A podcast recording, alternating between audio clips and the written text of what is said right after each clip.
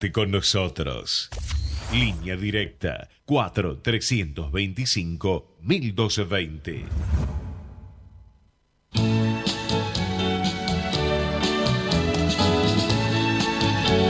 You got it. My pleasure.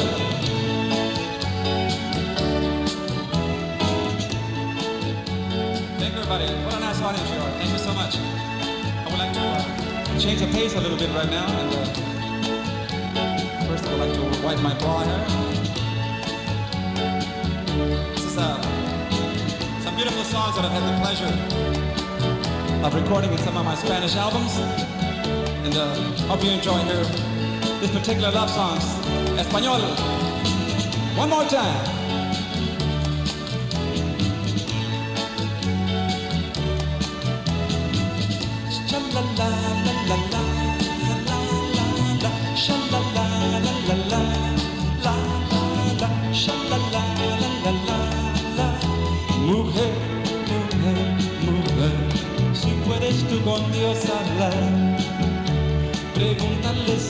Alguna vez te dejado de adorar. Al mar, el mar, espejo de mi corazón, las veces que me has visto llorar, la perfidia de tu amor. Y he buscado donde quiera que yo voy y no te puedo hallar. Aquí quiero otros besos y tus labios no me quieren ya besar. Y tú, y tú, y tú, quién sabe por dónde andarás. Quién sabe qué aventuras tendrás, qué lejos estás de mí. Sha la la la la la la. Everybody.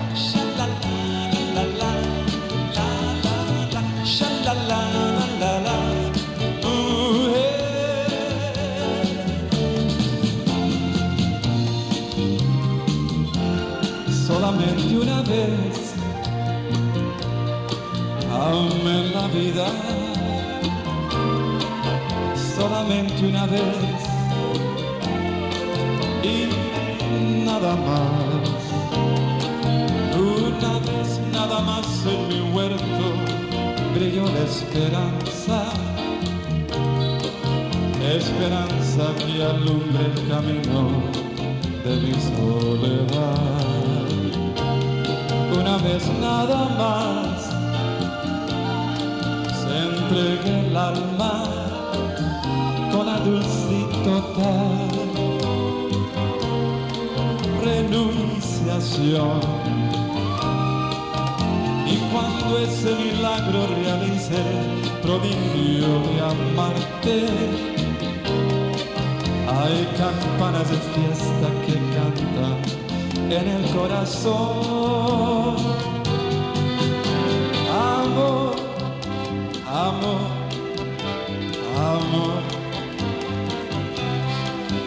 Nació de ti, nació de mí, nació del alma.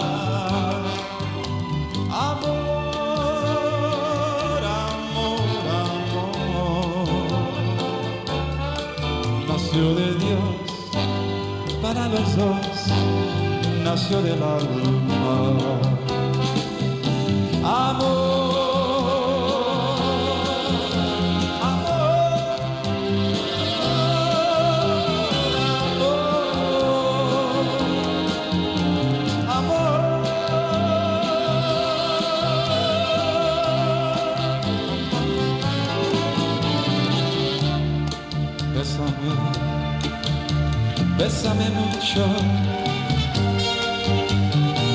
Como si fuera esta noche la última vez.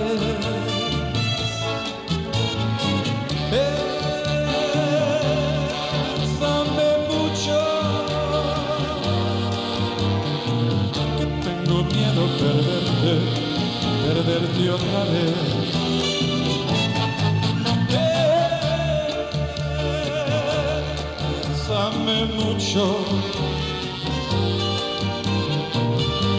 su questa noche, la última vez.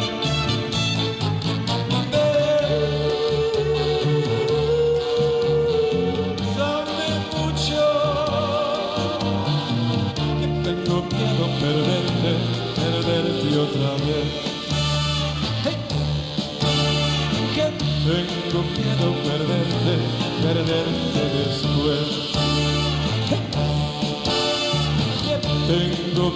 Perderte, perderte otra vez.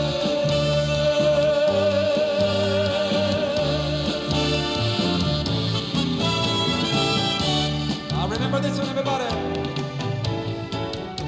Cuando caliente el sol aquí en la playa, siento tu cuerpo vibrar cerca de mí. Palpitar, es tu cara, es tu pelo, son tus besos, me estremezco.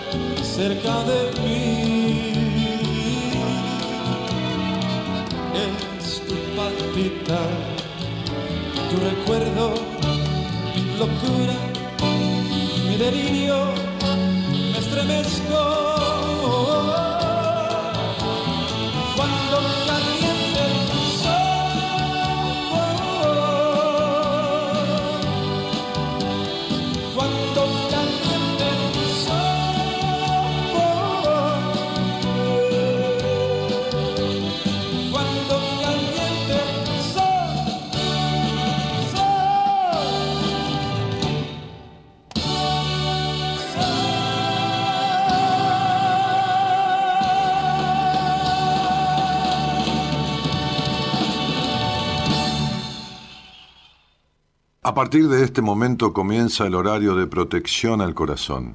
La permanencia frente a la radio depende exclusivamente del cariño que cada uno se tenga. Este programa trabaja con las emociones.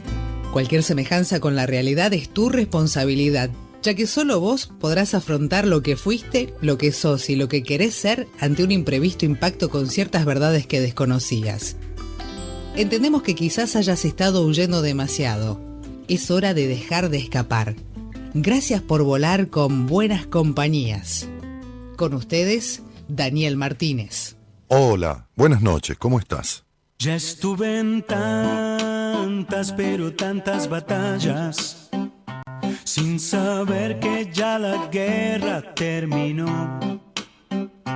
Cuántas veces me perdí entre el miedo y el dolor, defendiendo las banderas del amor.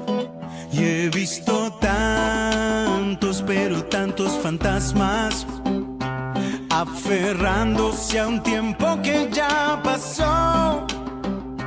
Cada historia que he vivido las celebro y las bendigo, pero aquí ahora es donde vive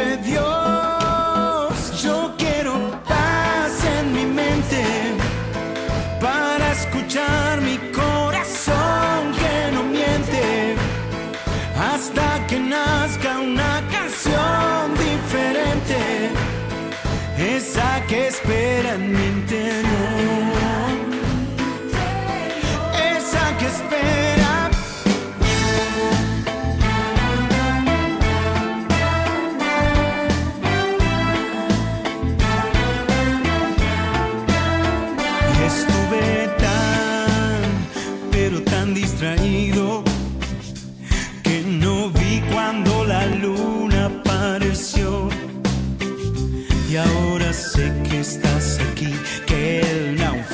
terminó, esperándome hasta que vuelva a ser. Yo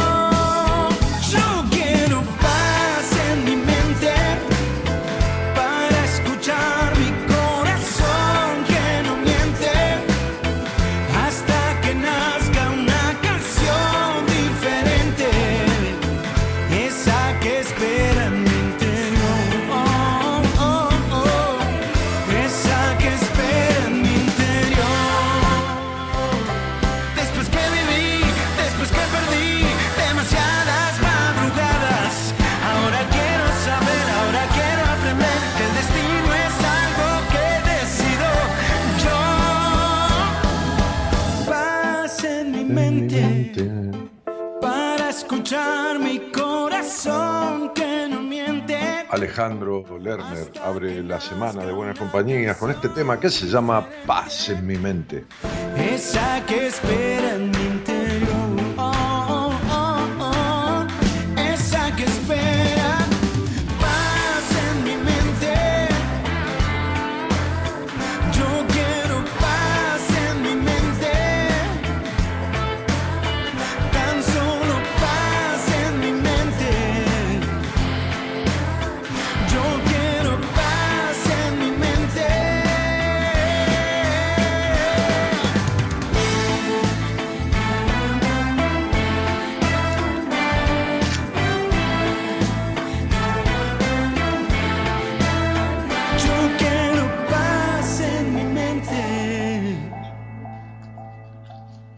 Bueno, buenas noches a todos, ¿cómo están? Ah, paz en mi mente, dice Alejandro Lerner. Yo quiero paz en mi mente. Vaya, vaya si sabré yo de ese deseo, ¿no? Eh, Este, por, por haberme faltado. Absolutamente, absolutamente, o sea, en todo lo absoluto de mi mente, la paz. Eh, y no un rato como, como, como sería lógico que suceda, sino mucho tiempo, mucho tiempo. Este, e incluso cuando no me daba cuenta, no cuando estaba seriamente afectado con ataques de pánicos y fobias, sino cuando antes de eso, antes de eso, antes, antes de la tormenta le antecede el gris, antes de la tormenta le antecede el relámpago, los rayos, eh, el, el- encenderse y el apagarse del cielo. Antes de la tormenta eh, le antecede es- esa calma, ¿no? Que, que- que aquí en Argentina le decimos calma chicha, ¿no? Una calma. Muchas veces se, se calma el viento, se calma todo y sobreviene una tormenta.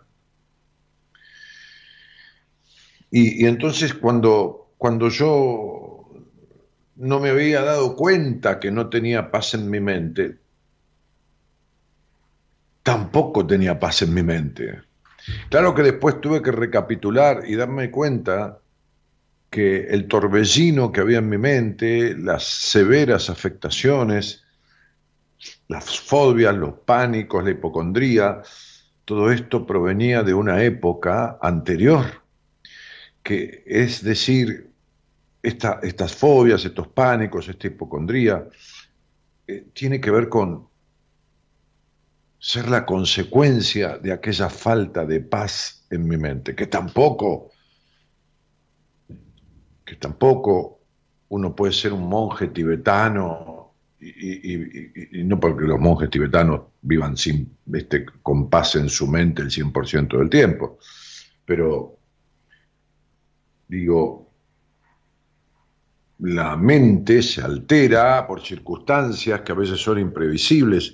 El problema es cuando no hay paz en la mente de manera constantemente. Es decir, hay una mente que, a la que constante, de manera constante, le falta paz.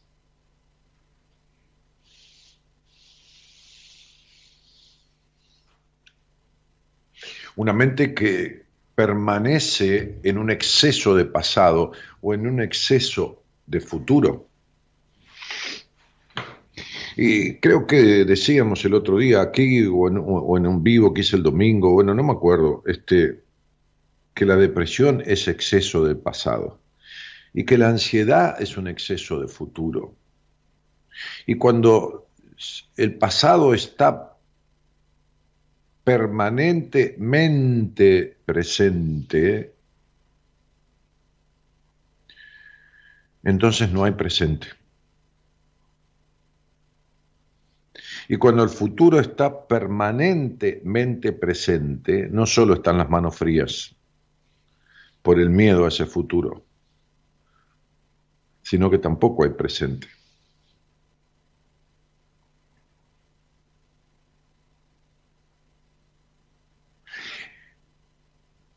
Esta sobrecarga de ansiedad que veo muchas veces en, muchas personas que, que atiendo en las entrevistas que doy diariamente, esta sobrecarga de ansiedad es una manera, es decir, creo, creo, que, creo que la ansiedad como, como síntoma, ¿eh? no, un estar un poco ansioso, eso es otra cosa. Este, así como una cosa son los temores, otra cosa los miedos, otra cosa los pánicos. Pero creo que el estar de manera ansiosa, permanentemente ansioso, con carga excesiva de ansiedad. Es una mezcla de dos cosas, ¿no? Es una, una, una alquimia, una fusión perniciosa, perjudicial, perjudicial, perdón, que tiene que ver con escapar o pretender escapar del pasado en, una busca, en una búsqueda desmesurada de una felicidad que no existe.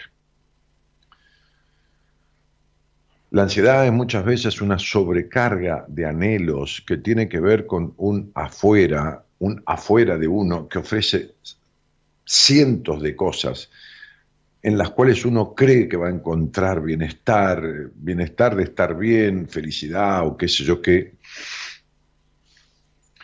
o, que va a llenar esos vacíos o que va a apagar esa melancolía. Cuando esto sucede, cuando hay una búsqueda incesante de lo de afuera como manera de apagar esos estados internos, entonces surge la ansiedad, en donde hay una dosis también de escapar del pasado. Así que creo que esto que, posteamos hoy, esta canción, que apenas la vi, la recordé este, en el listado que me mandaron, que me mandó Marita, este,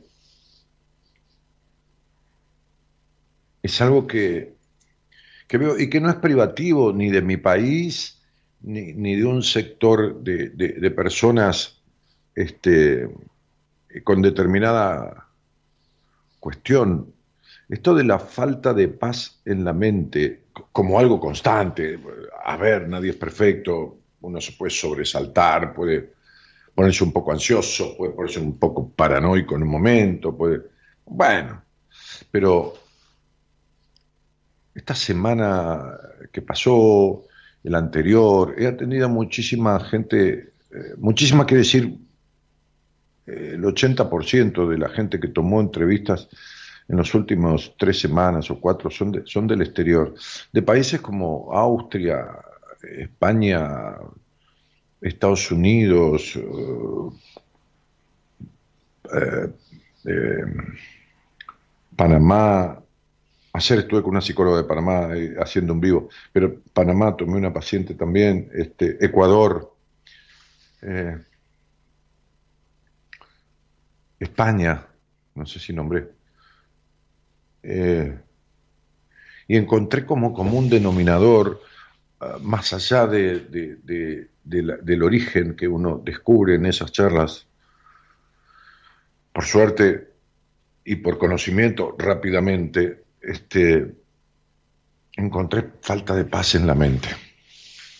Mentes agitadas, mentes obsesivas, mentes perfeccionistas, eh, mentes eh, hiperexigentes, mentes turbadas, este, invadidas por estados que quitan la paz en la mente. Este, y, y posteábamos justamente, justamente, esto de que el hoy es un obsequio, ¿no? El hoy es un obsequio. Ser conscientes del presente nos permite no solo soltar el pasado y dejar de preocuparnos por el futuro, es mucho más, es conectar con, con el placer, es ser congruentes con lo que queremos, es permitirse. Es arriesgarse, descubrir las posibilidades, es dejar de estar en la mente para habitar los deseos de nuestro más profundo ser, que están ahí muchas veces tapados en el inconsciente, que revela mediante fantasías, mediante sueños, mediante imágenes. Los deseos reprimidos, los anhelos del alma. Son tan importantes los sueños, son tan importantes las fantasías.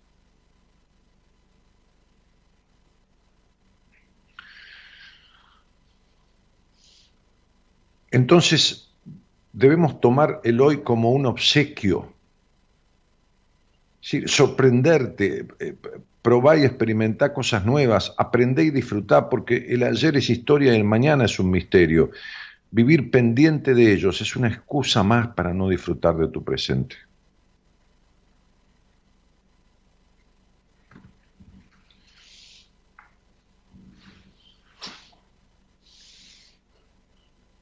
Eh,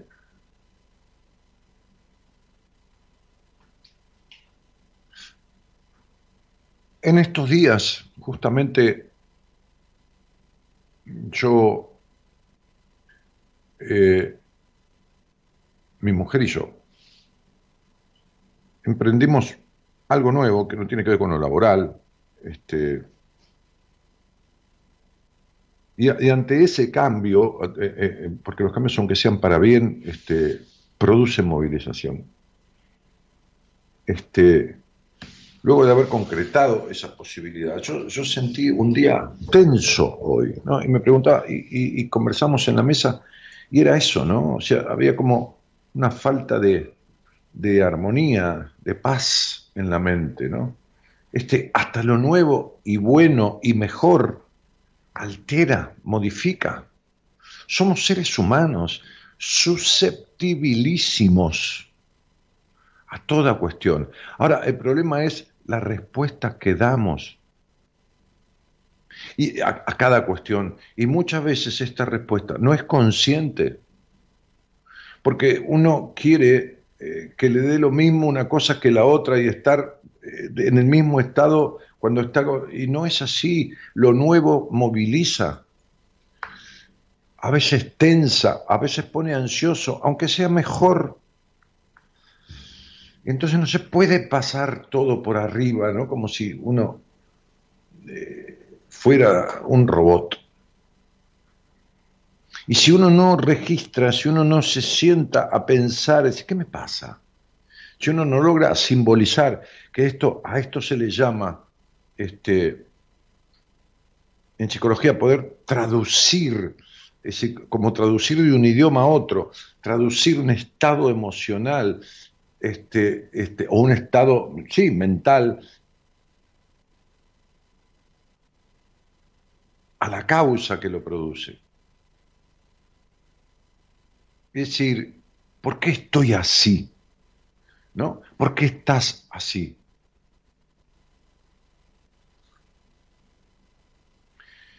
Entonces no, no, no. Es, fácil salirse de un estado de bienestar, no, no es algo que se puede, por eso decía el otro día, no existe la felicidad. ¿eh? Citando a un autor que dice, no existe la felicidad, a lo sumo existe una vida interesante. Ahora, esta vida interesante es imposible lograrla sin que estés, estemos mayoritariamente con paz en la mente, que no significa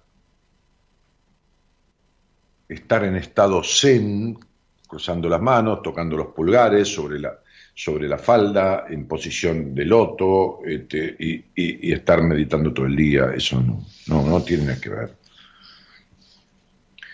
se puede hacer meditación en, movimiento, se puede estar presente sin cerrar los ojos, sin, poner música, sin tener que te guíen en una meditación, estando andando en el auto, inclusive, estar presente, que es lo más importante.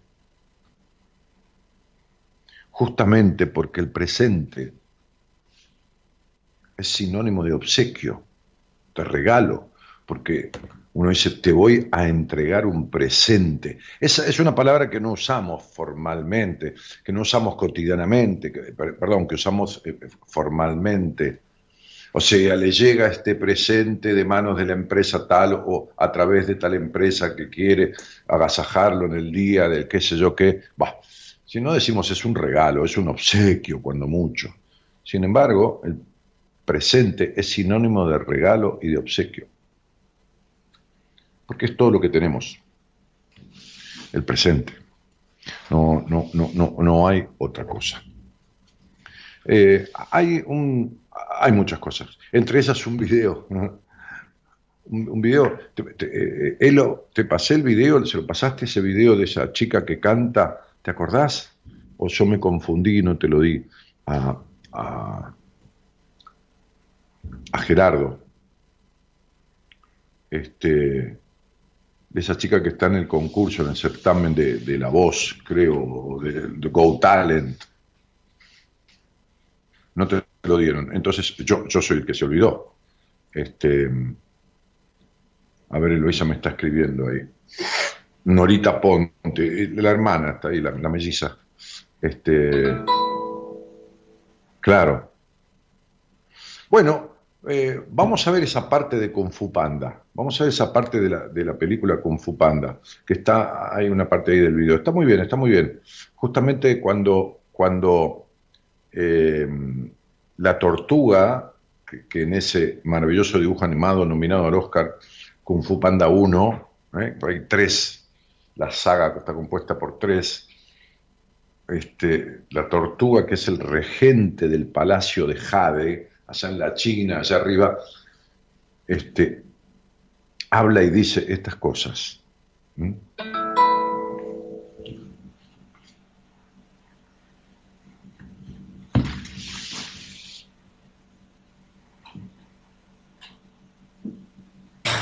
Mejor debería rendirme y volver a cocinar fideos.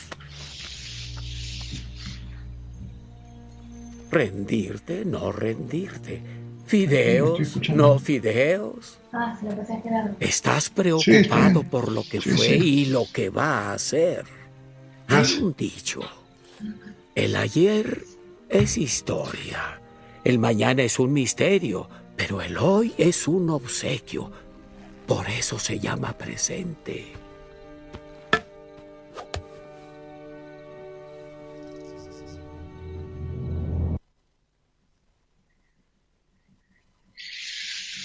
De eso se trata, ¿no? Este, esa, es una película quizás de las, mejores que he visto en estas cuestiones, ¿no? Es una película que pueden ver los niños, que se ríen mucho, que la primera vez que yo la vi, la vi como cinco veces, eh, porque la vi con oyentes, porque, bueno, en, en varias ocasiones, este, la primera vez que yo la vi una parte del cine estaba poblada de chicos, este, con padres, y se reían mucho cuando el panda se cae, da vueltas por los aires y hace pruebas de kung fu y se equivoca. Pero la película tiene una connotación tan emotiva, tan fuertemente emotiva, que, que la primera vez que la vi, lo primero que pensé fue en propiciar una función, que de hecho lo he contado, una función alquilar una sala de cine completa aquí en la, ciudad de Buenos Aires y convocar a mi audiencia, este, que se llenó el cine, ocuparon las mil butacas que había, este, y, y los convoqué sin decirles qué película íbamos a ver, diciéndoles que vamos a hacer una película que tiene el secreto del bienestar, de la felicidad, dijimos así, para hace muchos años de eso, ¿no? Este, para que todos entendamos, porque si empezamos a bienestar, de vida interesante, de esto, de lo otro. Este, y se llenó el cine, ¿no? Y, mucha gente salía con los ojos este, humedecidos por haber llorado en la película, ¿no? Eh, y todo este mensaje que tiene, este, que, es excelente, ¿no? El mensaje de los mandatos, bueno, muchísimas cosas, muchísimas cosas. Eh, Gabriela hoy me pasaba un cuento que me parece maravilloso, ¿no? Este, pero que lo voy a dejar, lo voy a dejar para, quizás para la apertura del miércoles, ¿no? El miércoles vamos a ver ese video, este, Norita, vamos a ver ese video de, de Go Talent, este, que es muy fuerte. Eh, y voy a, a contar esta historia también, así como una apertura media diagramada, ¿no? Eh, cosa que no suelo hacer, pero no importa, por el, miércoles, perdón, el, miércoles cambió, cambió todo, pero bueno, este, me quedo, me quedo con esto, ¿no? Me quedo con qué te pasa con, con la paz de tu mente. Ah, sí, ya lo tenés para el miércoles. Bueno, ¿qué te pasa con la paz de tu mente, no? ¿Qué te pasa con esto de ser consciente del presente? ¿Qué te pasa con el exceso de ansiedad? Que no es más, ok, Gerardo, que no es más que, que un escapar del pasado, ¿no? La ansiedad como, como, como estado permanente, porque dentro de los síntomas de la neurosis, al decir de Freud, este, este, llamarle neurosis a, ese, a este estado natural del individuo, ¿no? Este, eh, es el equilibrio entre, entre varias cosas, entre la ansiedad, entre, eh, entre perseguirse un poco, entre ser un poco perfeccionista, ser un poco relajado, ser un poco, un poco de cada cosa, una ensaladita con ingredientes en las mismas proporciones. El problema se produce cuando uno de los ingredientes crece, crece, crece e invade todo el gusto de la ensalada. Entonces estás permanentemente ansioso, permanentemente paranoico, permanentemente perfeccionista, permanentemente, es decir, con la mente permanente en un estado o en un estado permanente de tu mente. Ahí es donde ese desequilibrio de ese aspecto ya empieza a llamarse síntoma permanentemente en la culpa, permanentemente en, la negación del disfrute, permanentemente en la intolerancia, permanentemente en la necesidad de aprobación, permanentemente en la exigencia, permanentemente en la mente, que también es otro problema, cuando no se permite uno aflorar desde la naturalidad, la espontaneidad, ¿Qué se llama hoy en día la, este, la, eh, inteligencia emocional? Cuando hay negligencia de ese aspecto, ¿no? hay como, como si no existiera esto, ¿no? como si uno fuera negligente ¿eh? en, esta, en esta cuestión de dejarse ser con naturalidad y con espontaneidad. Cuando esos alguno de esos estados que componen, o, de, esos, de esos, sí, estados, este, emociones, este, sentimientos, conductas, qué sé yo, llámale como quieras, que componen la ensalada de la neurosis, se desequilibra, se multiplica y ocupa un lugar hiperpreponderante, ahí ya se convierte en un síntoma. Ahí ya se pierde la paz, en tu mente. Me gustaría que vayamos a esta pausa con el mismo tema, Gerardo, con el mismo tema que abrimos.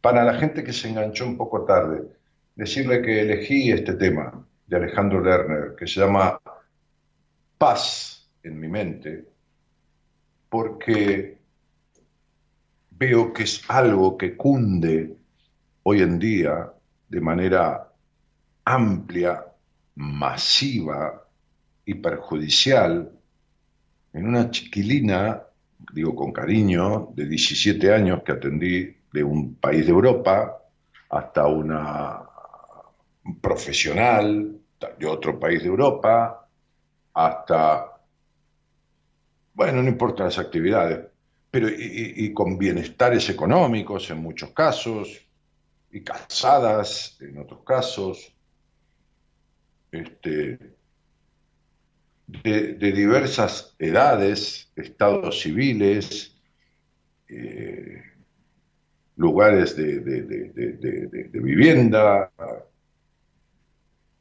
falta de paz en la mente. Por eso elegí este tema, porque fue y viene siendo desde hace un tiempo lo que mayoritariamente aflora en esas entrevistas que doy tres o cuatro días de la semana. Buenas noches a todos y gracias por estar. Ya estuve en tantas, pero tantas batallas, sin saber que ya la guerra terminó. Cuántas veces me perdí entre el miedo y el dolor, defendiendo las banderas del amor. Y he visto tantos, pero tantos fantasmas aferrándose a un tiempo que ya pasó.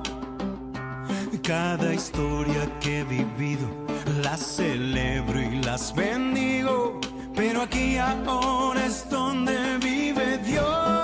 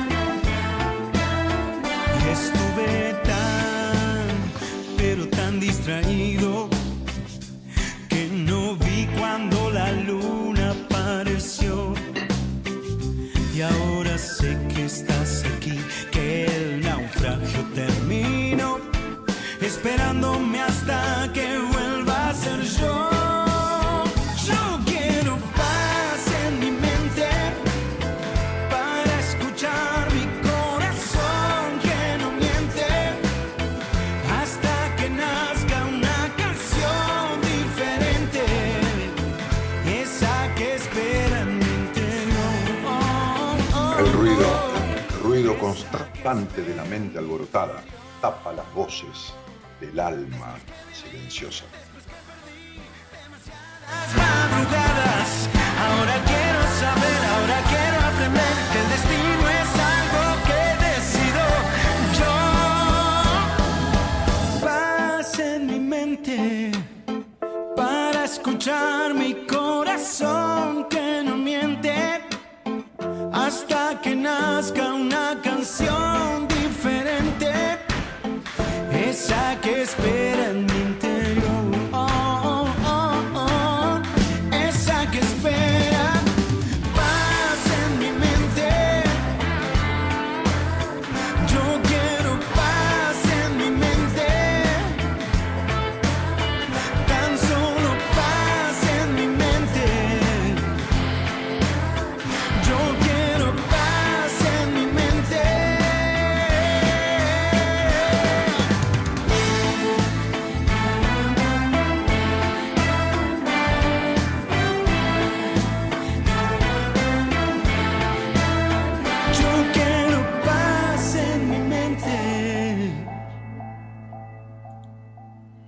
Bueno, podemos hablar, si algo de esto te sucede, podemos hablar sobre esta falta de paz en tu mente y encontrarnos en una charla. Si mandas un mensaje de WhatsApp al 54 911 3103 6171 54 911 3103 6171 Eh, y, conversamos. Así como en Instagram me preguntan por algún libro mío o por maneras de tener una entrevista fuera del horario del programa, por la tarde. Entonces, en, en mi página web está prácticamente toda la información y si no hay un, hay un pie de página, este, es decir, un, icono de WhatsApp para entrar así de manera directa, este, o un formulario que llenas con tu mail y tu nombre y todo lo demás, y hacer cualquier consulta así. Mi página web es www.danielmartinez.com.ar, mi nombre, mi apellido, y este, las, este, condiciones de siempre, ¿no? Para entrar en una página web, www.danielmartinez.com.ar. Eh, y ahí encontrás, bueno, nada, un montón de cosas eh, que, por ahí estás queriendo saber o buscando, qué sé yo, ¿no? A ver, eh, perdí la, página de Facebook con, con, la, con la transmisión, cosa rara. Se habrá cortado esto, queridísimo operador. ¿Estás viendo la transmisión? ¿Estás viendo la transmisión, Gerardo?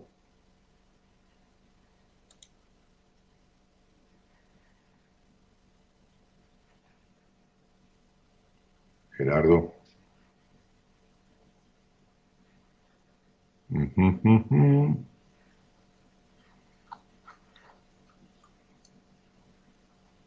A ver. No, no te leo, Gerardo. ¿Estás ahí? ¿Qué? Si estás viendo la transmisión, si estás viendo la transmisión, porque no, no, no puedo ver qué pasó. No puedo ver en la otra computadora la transmisión y los posteos. No, no, no lo tengo. Llamado. Sí, sí, ya sé que he llamado. Bueno, hola, buenas noches. Yo lo estoy preguntando. Hola, buenas noches, Daniel. ¿Cómo estás? Bien, querida, bien. ¿Y vos? Bien, soy de Tucumán. Habla Agustina Cosentino. He cumplido, hoy he cumplido años y este regalo me, eh, me encanta escucharlo a ustedes todos los días. Agustina, ¿y cuánto hace que nos conocemos?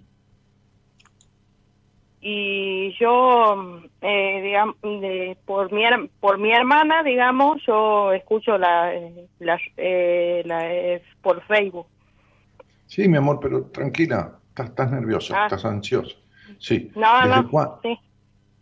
Desde eh, cuándo no digamos desde digamos te, siempre te escucho pero, a ver, Agustina, no tengas temor. Decime cuánto tiempo hace, cielito, que escuchas el programa. Así sean tres días, así sean dos meses. Ah, hace, dos días. ¿Viste? Que hacía poco y te daba vergüenza. Entonces siempre te escucho cuando, si hace dos días. ¿Entendés? Pero está todo bien. Tenés los mismos derechos que, que escucha hace dos años o veinte. No hay problema. No hay problema. Bueno, entonces, este, la transmisión, se me quedó ahí. Eh, bueno, y, qué te trajo? ¿Tu hermana era quien escuchaba desde antes? Sí, ella sí.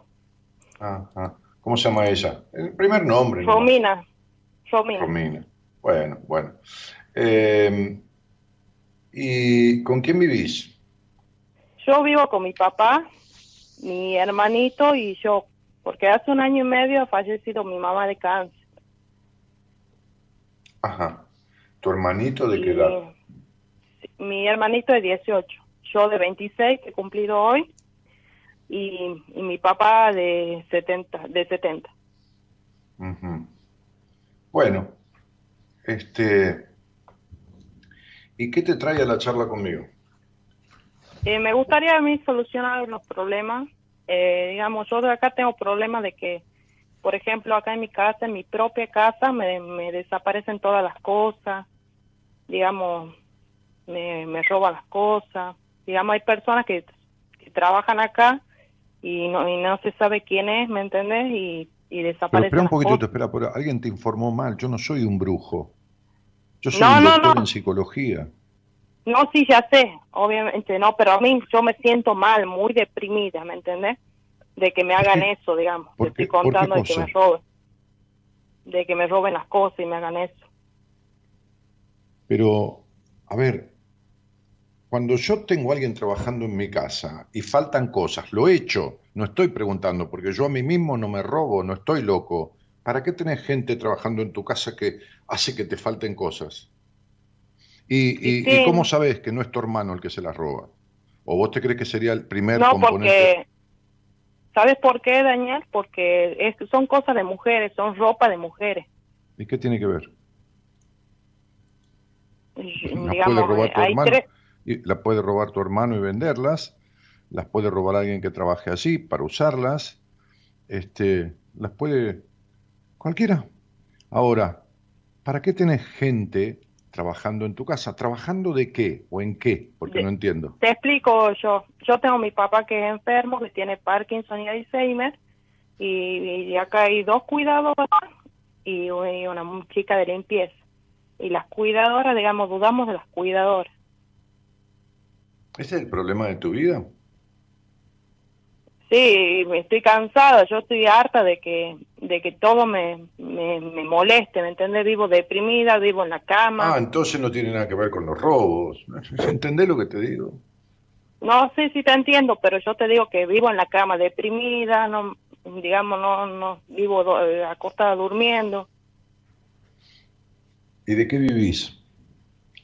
No, eh, digamos, hace poquito me he recibido de masajista y no, y no estoy haciendo nada ahora. No, no, no, ¿de qué vivís? No me vengas de qué te recibiste. Los títulos no sirven para nada, sirve trabajar y ganar dinero.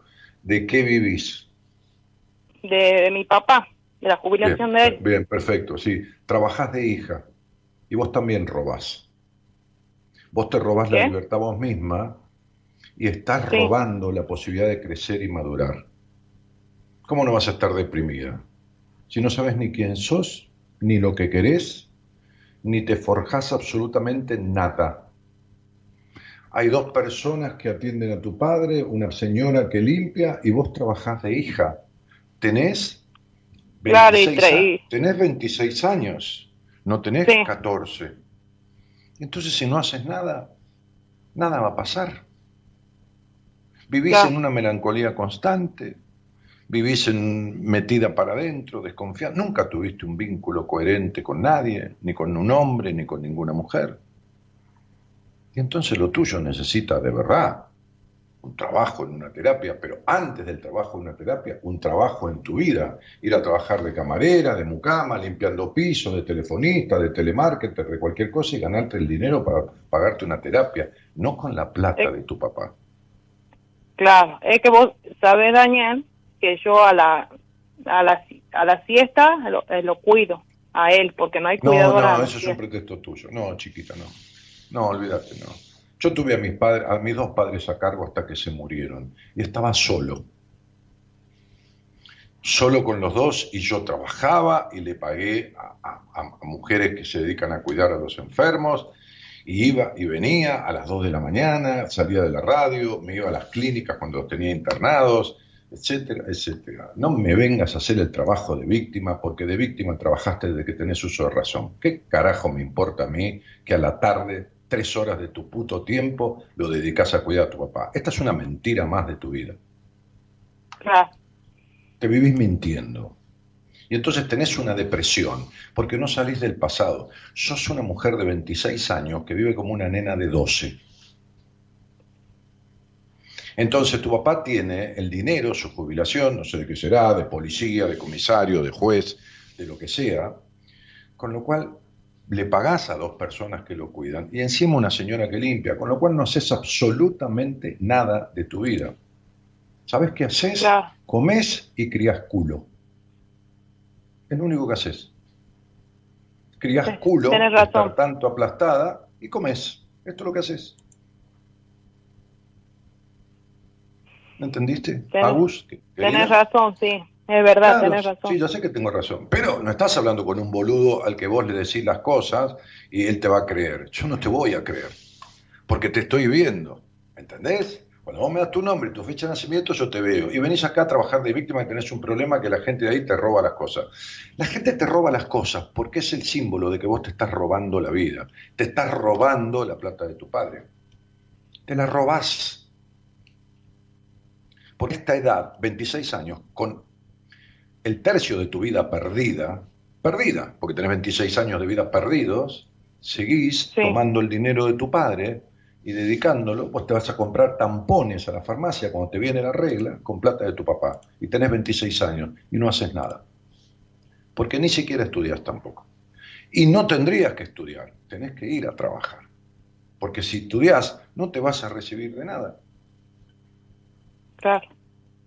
Porque como sos una mujer niña, los niños no se pueden recibir de nada ni terminar nada. Y así te pasa. Entonces, digo, empezaste por el robo, y esta es la palabra. Vos te robás la vida, la libertad.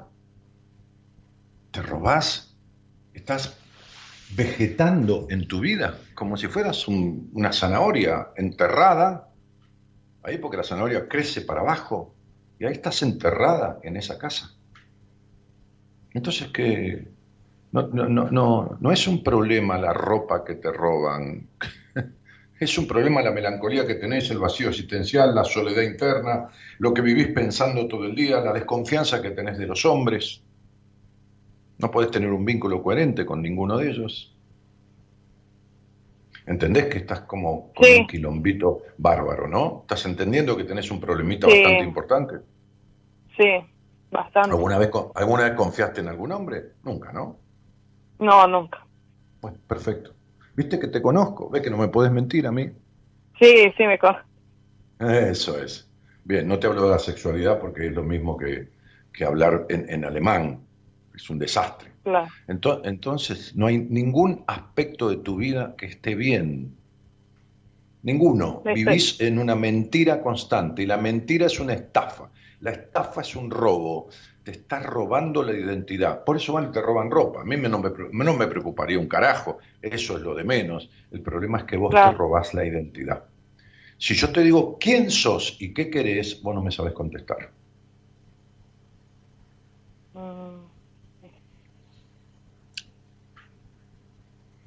No me sabes contestar. ¿Qué me vas a decir? soy Agustina.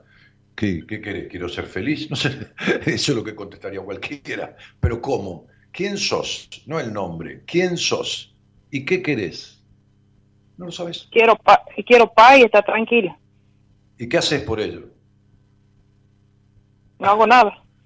Bueno, entonces, ¿qué mierda vas a lograr? Si querés helado de dulce leche y chocolate, ¿a dónde tenés que ir? A la heladería, ¿no? Sí. ¿Y sabés quiénes son los que quieren todo y no hacen nada por lograrlo? Los niños.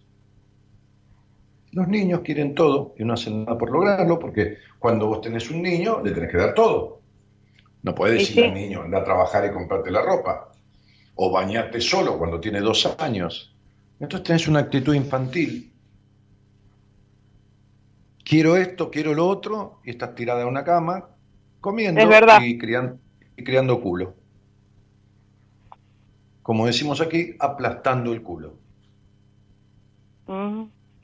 ¿Entendiste? ¿no? Tienes razón. Sí, es verdad, esa es la realidad. esa es la realidad.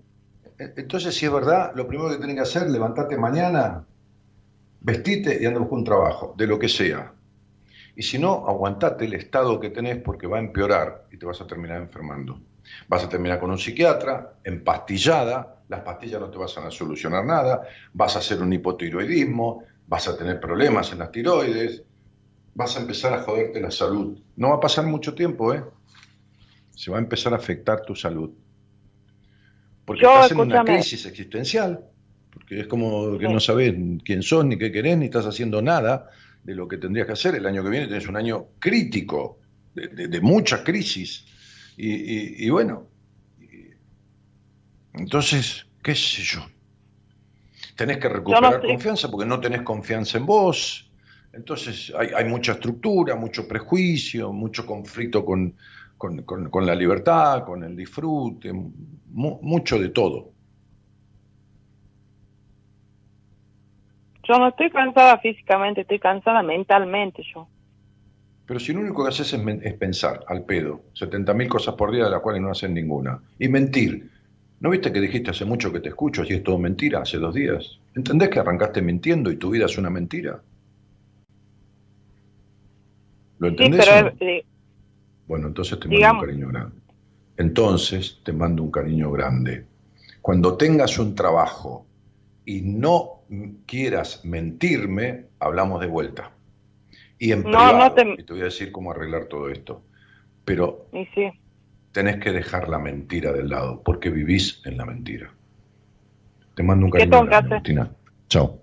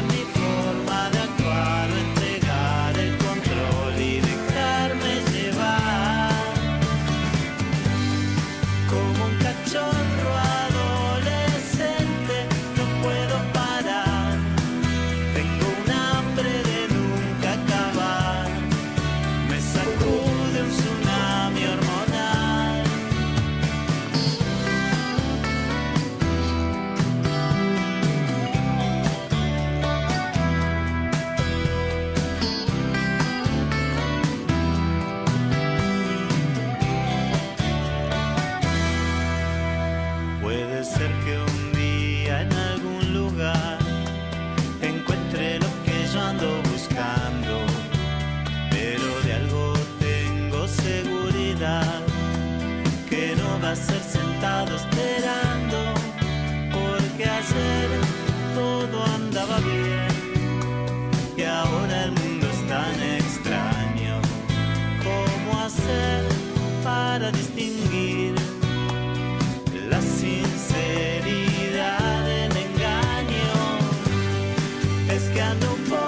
Bueno, les cuento que tuvimos que cerrar el Facebook de la transmisión y, volver a abrirlo. Por lo tanto, los posteos, los comentarios que ustedes habían hecho ya no están.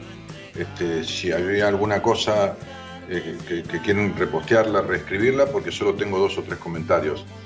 Tuvimos que abrirlo porque se había colgado, cerrarlo porque se había colgado y volver a abrirlo. ¿eh? Este, Nora dice, tengo fibra óptica, por suerte anda bien, soy de Neuquén. Este, CM Gaby dice, buenas noches a todos, es mi internet o también les está fallando a ustedes.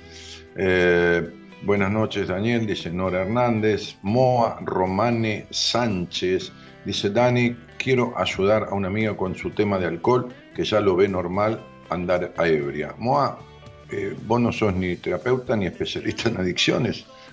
Decirle que vea Vas Alcohólicos Anónimos, es una de las primeras cosas, es una excelente organización que está, generalmente funciona en algún ámbito de, de las iglesias, de las parroquias, en algún salón que las iglesias prestan para estas cosas. Este, no es una organización religiosa, para nada. Es una organización mundial, este, una ONG. Pero no, no puedes hacer nada por ella que ella no quiere hacer, como no puedes hacer nada por vos porque para resolver algunas cuestiones tuyas, que son bastante conflictivas también, te cuesta aparecer en la vida, te cuesta aparecer en el mundo, es decir, mostrarte abiertamente, tenés que ocuparte de vos. Deja de ocuparte de los demás y de cosas que no sabes, cielo, cómo resolver. Y, y- la mejor ayuda para un amigo que está en un conflicto del cual vos no conocés ni el principio, ni el fin, ni el medio, este, ni tenés herramientas para resolver nada de todo eso, es decirle, el día que quieras resolver esto, andate a Alcohólicos Anónimos, buscate también un terapeuta, pero anda, arrancá por Alcohólicos Anónimos. Y correte, y déjala que vea normal estar ebria. Algún día va a tocar fondo, se va a morir de un coma alcohólico, pero no hay manera de evitarlo. No se puede sacar un alcohólico del alcohol si no quiere salir ni a un drogadicto de la droga si no quiere salir. a ningún adicto a nada. El adicto a las personas por la dependencia emocional, el adicto al trabajo, el adicto a la compra compulsiva, el adicto al, juego por dinero, este, adicto, ¿eh? No digo que no. Este, el adicto a la, a, la compra compulsiva, el adicto al alcohol, el adicto a las, este, a las sustancias. Bueno, el alcohol es una droga este, los alcaloides, a, los, a, los, a, los, a las sustancias este, como la, la, cocaína, la, los, las drogas de, de síntesis, este, el éxtasis, este, la, heroína, bueno, todo este tipo de cosas. Este, este, no, no se lo puede sacar nunca, absolutamente para nada, sino lo puedes encerrar dejarlo encerrado con candado seis meses, que va a salir y va a seguir tomando. Necesita asistencia terapéutica como la que hay en, Alcohólicos Anónimos y a la vez, también no está mal, psicoterapéutica con un profesional de la psicología, es decir, toda una cosa interdisciplinaria, incluso clínicamente, médicamente, por alguna medicación que sirva para la ansiedad, cuando el síndrome de abstinencia, este, y bueno, el, adicto es un enfermo y hay que tratarlo como tal. O sea, está enfermo. ¿Se entiende? Es una enfermedad. Es lo mismo que me dijeras, ¿cómo ayudo a mi amiga que tiene una colecistitis aguda? ¿No? O sea, tiene piedras en la vesícula, está todo el tiempo con vómitos y con, y con cólicos biliares y con... ¿Y cómo ayudarlo? Es que llevarlo a un médico, que le haga un análisis, que haga una, ecografía y que lo opere. Bueno, puedes ayudarla nada más que acompañarla un día. Entonces, a ver, dejen de querer ayudar porque se van a quedar con culpa, porque van a querer ayudar al otro se van a cargar de la vida del otro, no van a solucionar nada, el otro se suicida o se muere de un coma alcohólico o de lo que fuera, de esa cosa, y encima van a sentir culpa. Entonces, no te metas donde no sabes.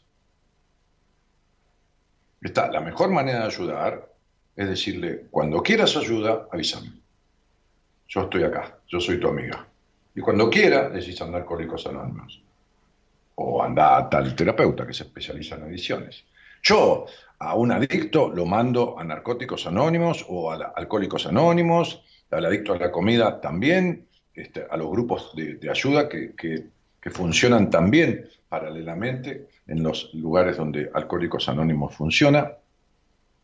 Este,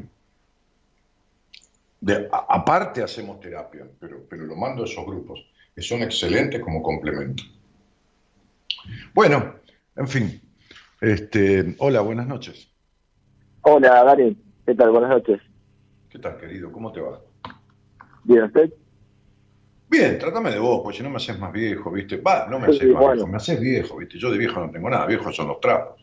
Che, Hugo, ¿de dónde sos? De Rosario. Ajá. ¿Y, con quién vivís ahí en Rosario? Eh, solo, con... Sí, yo solo, con mi perro. Bueno, con el perro, muy bien. Uy, yo viví un montón de años con, con mi perro, con mis perros, porque tenía uno, después cuando se murió este, un ovejero alemán, tuve otro y, así, ¿no? Tuve, un par de perros. De, chico tenía perros en la casa de mis viejos y me acostumbré, entonces cuando me fui a vivir solo también tenía perros. ¿Y, a qué te dedicas? ¿En qué laburas?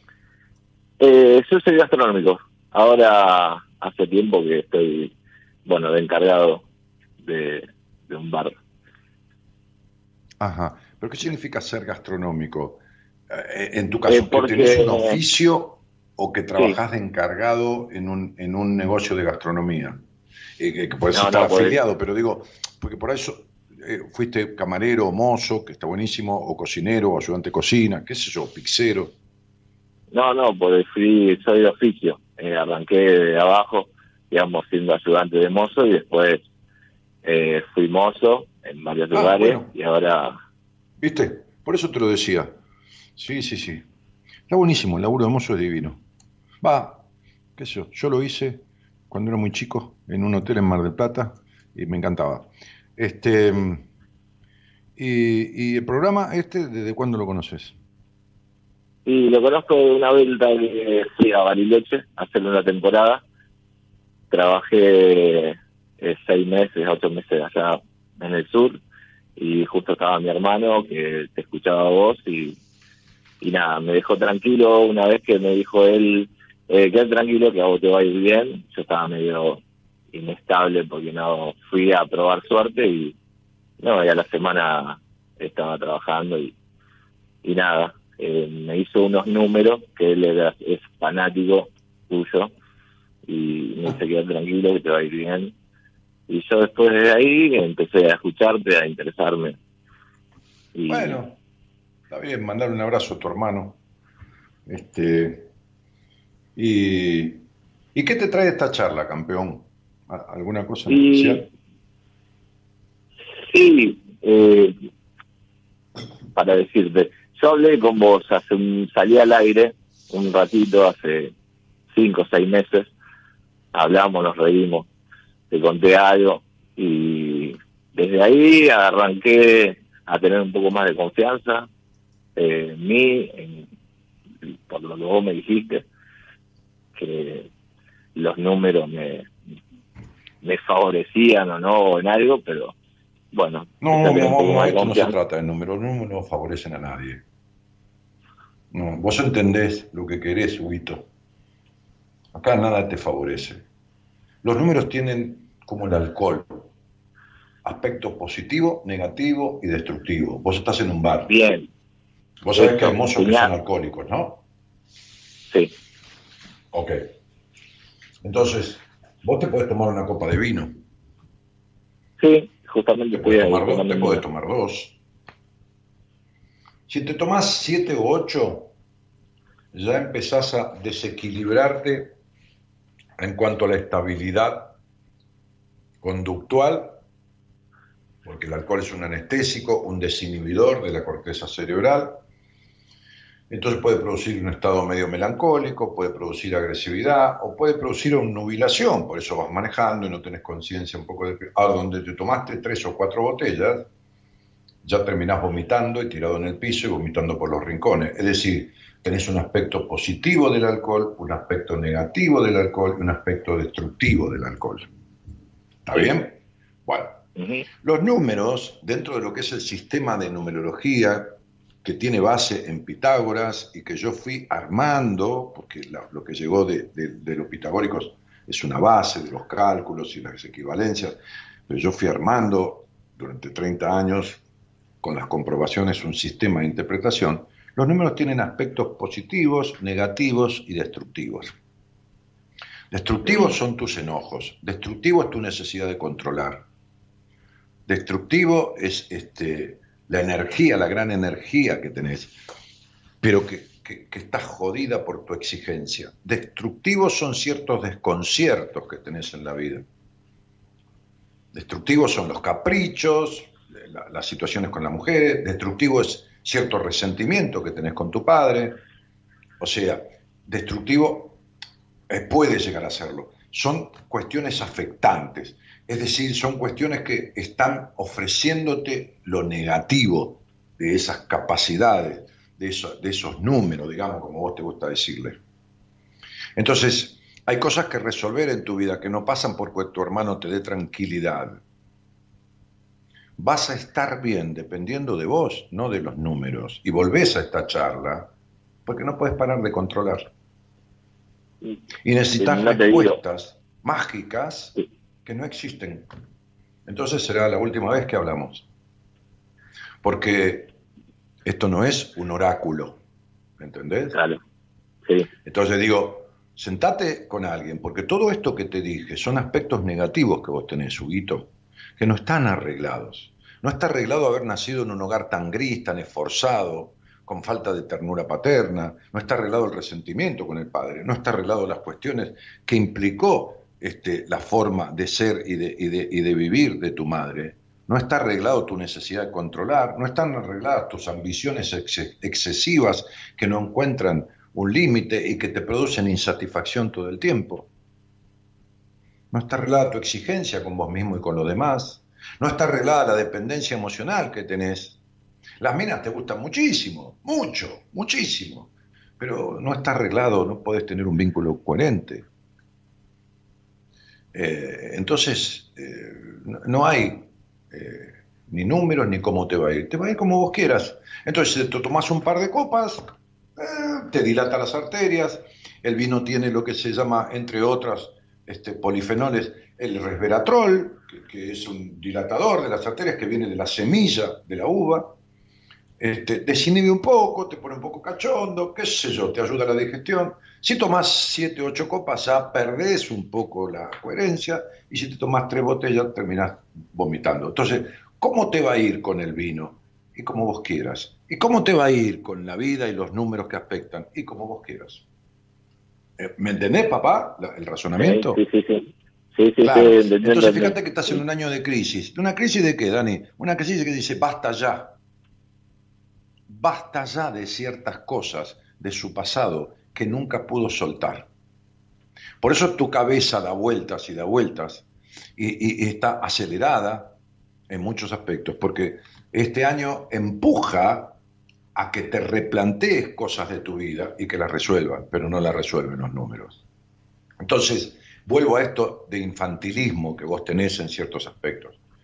Cuando vos decís, fui a Bariloche tu hermano me dijo, mi hermano me dijo, me tranquilizó porque dijo, quédate tranquilo que vos, a vos te va a ir bien. Eso es la, la sana protección y respaldo que nunca tuviste de tu padre. Entonces, sos un hombre de 40 años y como un chico necesitas que te digan que te va a ir bien. Y no te va a ir bien un carajo o no te va a ir mal un carajo, porque esto va a depender fundamentalmente de vos. No tiene nada que ver con los números ni con nada de nada, ¿entendés? Es decir, cuando uno hace un estudio numerológico y, y sabe de verdad de todo esto, porque conocer no es saber, y tu hermano si te dijo tranquilo que te va a ir bien, te dio chamullo, entonces, para tranquilizarte, cuando uno hace un estudio numerológico y sabe de esto, entonces concluye en que los números no determinan, solo inclinan. Vos podés tener un año para terminar con muchas cuestiones de tu vida que no están concluidas, pero si no lo haces, aguantate la puta soledad y perro encierro que vas a tener el año que viene, emocionalmente hablando. ¿Entendés? Entonces, digo, Ahora, si lo haces, tenés un inicio en una nueva dirección, con un fortalecimiento de vos mismo, con una... Pero eh, esta cuestión del pensamiento mágico, que así se llama, se llama pensamiento mágico, de que voy a ver cómo me va a ir con los números o con el tarot, que me diga cómo me va a ir esto y lo otro, este, no existe. Es propio de alguien muy inmaduro. Y vos, que sos un tipo maduro, porque laburás, y te sostenés, sos maduro en lo formal, pero emocionalmente, Huguito, sos Huguito. Bien. E, emocionalmente y vincularmente, sos Huguito. ¿Me comprendés? Sabés a lo que me refiero, ¿no? Claro. Sí. Y bueno, entonces ya a los 40 habría que tener cierta maduración. Ahora, que no significa que sea serio, ¿eh? no significa que te cases ni que tengas hijos. No, viví la vida de joda, no hay ningún problema. Pero vas a dejar de ser un controlador, un insatisfecho, un tipo demandante emocionalmente, el nene que sale con una mina y que quiere ser todo el tiempo el centro, que, como si fuera la mamá, este, o caprichoso y discutidor, cuando dejes de ser hijo. Porque sos más hijo, más el producto de las consecuencias de tu pasado, que lo que tendrías que ser en el ser vos mismo. Bien. ¿Me explico, papá? Sí, sí, sí. Entonces, claro. Entonces, yo, si me llamás dentro de tres años, te voy a seguir diciendo lo mismo.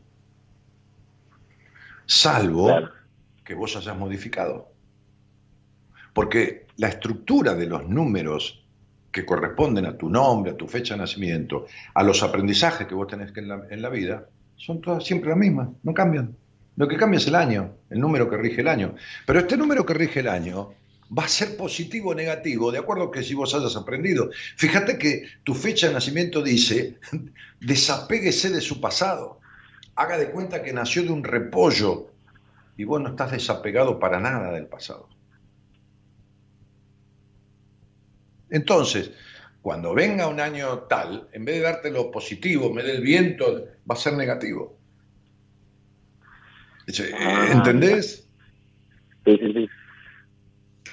¿Me comprendés? Esto es la numerología. Las disciplinas es- este, eh, metafísicas, porque están más allá de lo físico, aunque la, la numerología se basa en la matemática, son her- herramientas este, indicadoras, no, no, no son determinantes. ¿Entendés? Indicadora. Claro, si vos supieras lo que sos y, y quién sos y lo que querés, y hubieras cortado esta manguera umbilical que tenés con el pasado, con mamá, con el resentimiento con papá, estarías de otra manera en la vida. No habría melancolía, tendrías buenos vínculos con, con- con una o con 50 mujeres con las que quieras salir, dejarías de ser de tipo demandante, dejarías de tener esos enojos que de repente estás tranquilo y te, dan ganas de romperle la botella en la cabeza a alguien, que quizás te lo he dicho. Sí, sí, puede ser. Y bueno, entonces, y bueno. Entonces, ¿entendés? Sí, sí, entiendo, Sí. entiendo. Claro, Entiendo perfecto. claro. Entonces, vos querías que, que te dijera cómo te va a ir. ¿Qué sé yo cómo te va a ir? Para la mierda, si no arreglas ciertas cosas, medianamente bien, si las tramitas, si las resolvés, o muy bien, qué sé yo, según la, la intensidad de las modificaciones y transformaciones que hagas en tu vida de diferentes aspectos. Según eso. Ahora, si vos Bueno, crees que no tenés ningún conflicto ni nada, y lo que querés que te demos un certificado futuro de qué te va a pasar dentro de seis meses, eso es imposible. Ah, Eso es imposible. Ya, imposible, Eso- imposible. No, no, no, no, no, no, no pretendí eso para nada.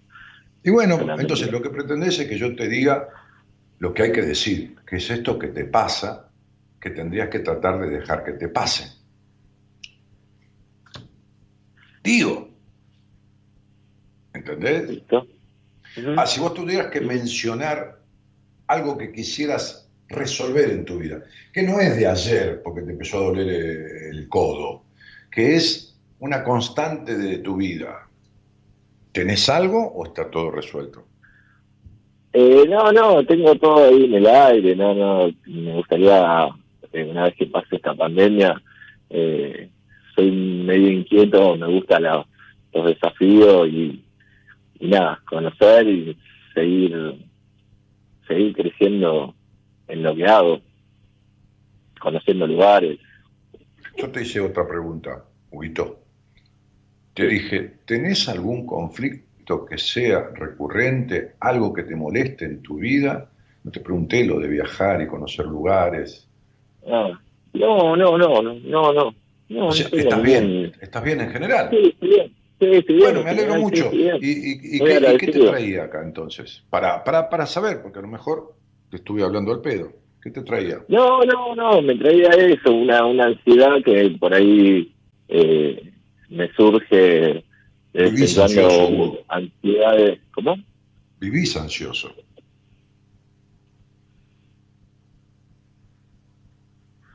Sí, me llamó la atención eh, que el, el post que publicaste eh, era de Kung Fu Panda, que hoy, hoy- lo voy a escuchar porque a todos les recomiendo esta película y me gusta la frase que la frase que pusiste al aire. Nada, es a todos, grandes, chicos, se la, se la hago mirar mil veces y por ahí no... eh, Se llama así, mira, se llama Consejos Vendo y para mí no tengo. sí, sí, da igual, exactamente.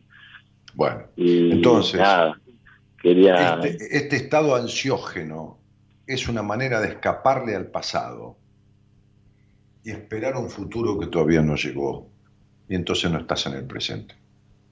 Claro, ahí está. Bueno, entonces tenés un conflicto de base. Y le escapás al pasado, porque el pasado es triste. No está resuelto. El niño aquel tuvo algunas carencias que le dejaron estos enojos que tapan las tristezas. Acordate siempre, cuando hay constantemente arrebatos de enojos que afloran, es porque hay profundas tristezas adentro. ¿Se Sí, entendió? Lo voy a... Sí, se entendió. y si no se entendió lo vuelvo a escuchar. Y cuando hay mucha tristeza afuera, es porque hay profundos enojos que no se sacaron. Es, es exactamente la inversa. El enojo afuera es tristeza profunda adentro y la tristeza melancólica hacia afuera son enojos tremendos adentro. Y ahí está el origen de la depresión. La depresión son enojos guardados y tragados que ni siquiera nos animamos a compartir con alguien. Por eso, si bien la medicación en una depresión es mayoritariamente, en la mayoría de veces necesaria, el trabajo en terapia es fundamental para desalojar la depresión y para desalojar la medicación.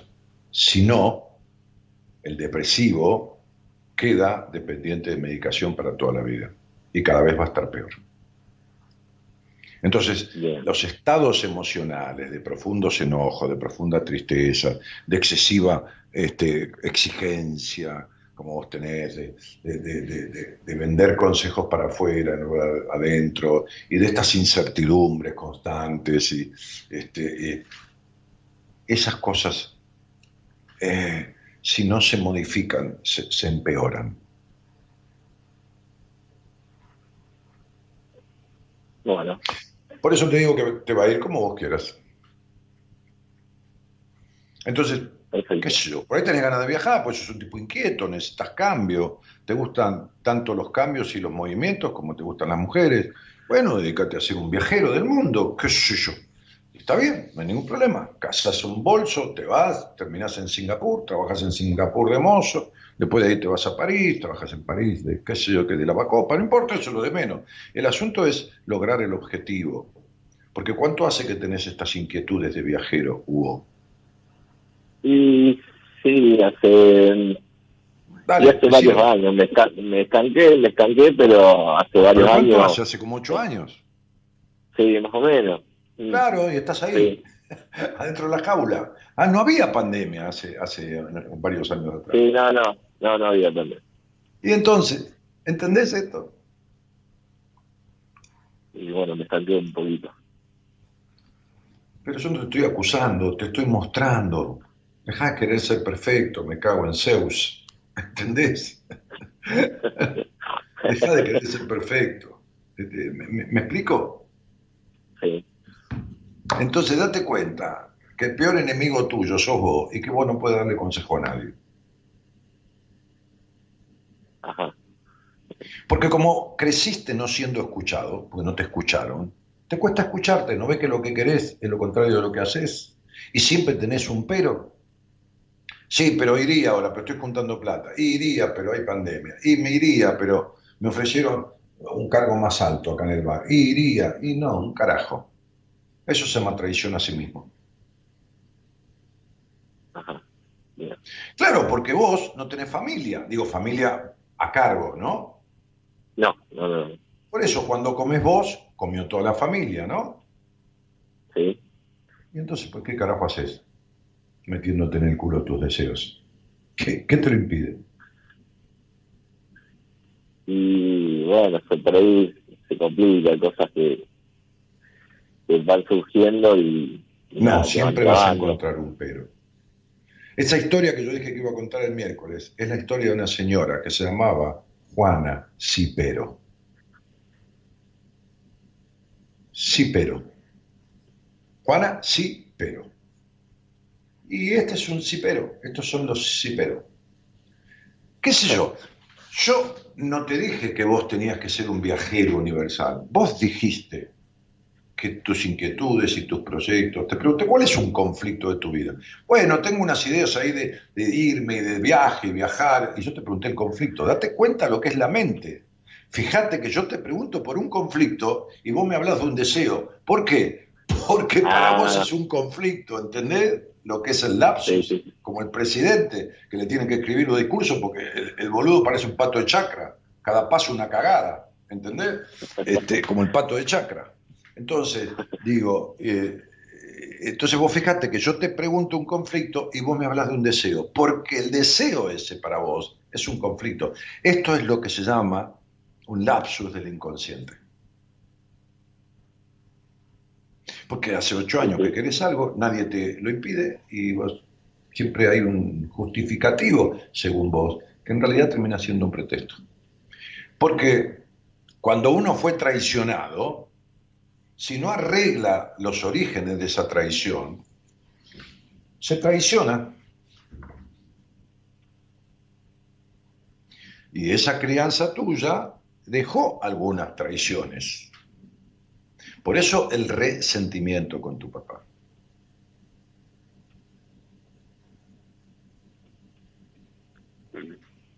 Bueno. Pibe, te mando un abrazo, que haya éxito en tu vida. Eh, un abrazo, Dani, muchas gracias. De nada, campeón. Chao, chao. Saludos equipo.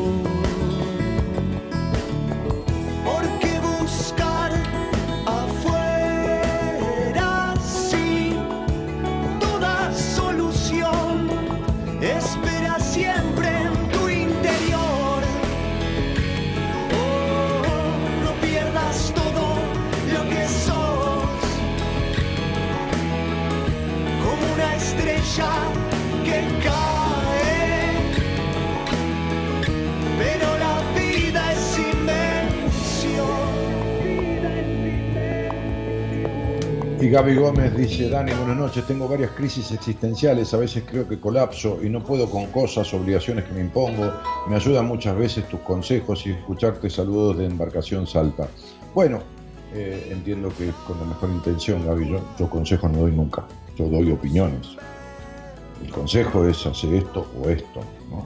Eh, la opinión es, mira, esta es mi opinión, vos haces lo que quieras, fíjate, ¿no? Este, entonces, eh, varias crisis existenciales. Crisis existencial hay una sola, no puede haber varias. Varias hay en varias personas. La crisis existencial le sucede al individuo.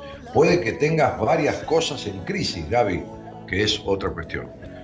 Pero acá hay un problema de identidad tuyo, ¿no? De, de individualidad, de profunda necesidad de aprobación. Tendrás que verlo, ¿no? Como decía antes, ¿no? Este, lo que no se resuelve no sigue igual, empeora, ¿no? Cristi dijo, me pasó, dijo una amiga, primero le preguntamos, ¿te querés curar? Ah, con el tema del alcoholismo de las, o de las adicciones, claro. Este, saludos para todos, dice Gloria Benítez. Este, Leandro González dice, Dani, hace 15 años que te escucho y todavía tengo miedo, hermano, tengo todos y cada uno de los vicios, necesito ayuda. Leandro, este, la ayuda hay que buscarla necesitarla este, está muy bien, pero tenés que buscarla. Tengo una terapeuta en mi equipo que es, este, que no solo tiene una mención de honor en la Universidad de Buenos Aires cuando se recibió de psicóloga, sino que además tiene un posgrado en adicciones.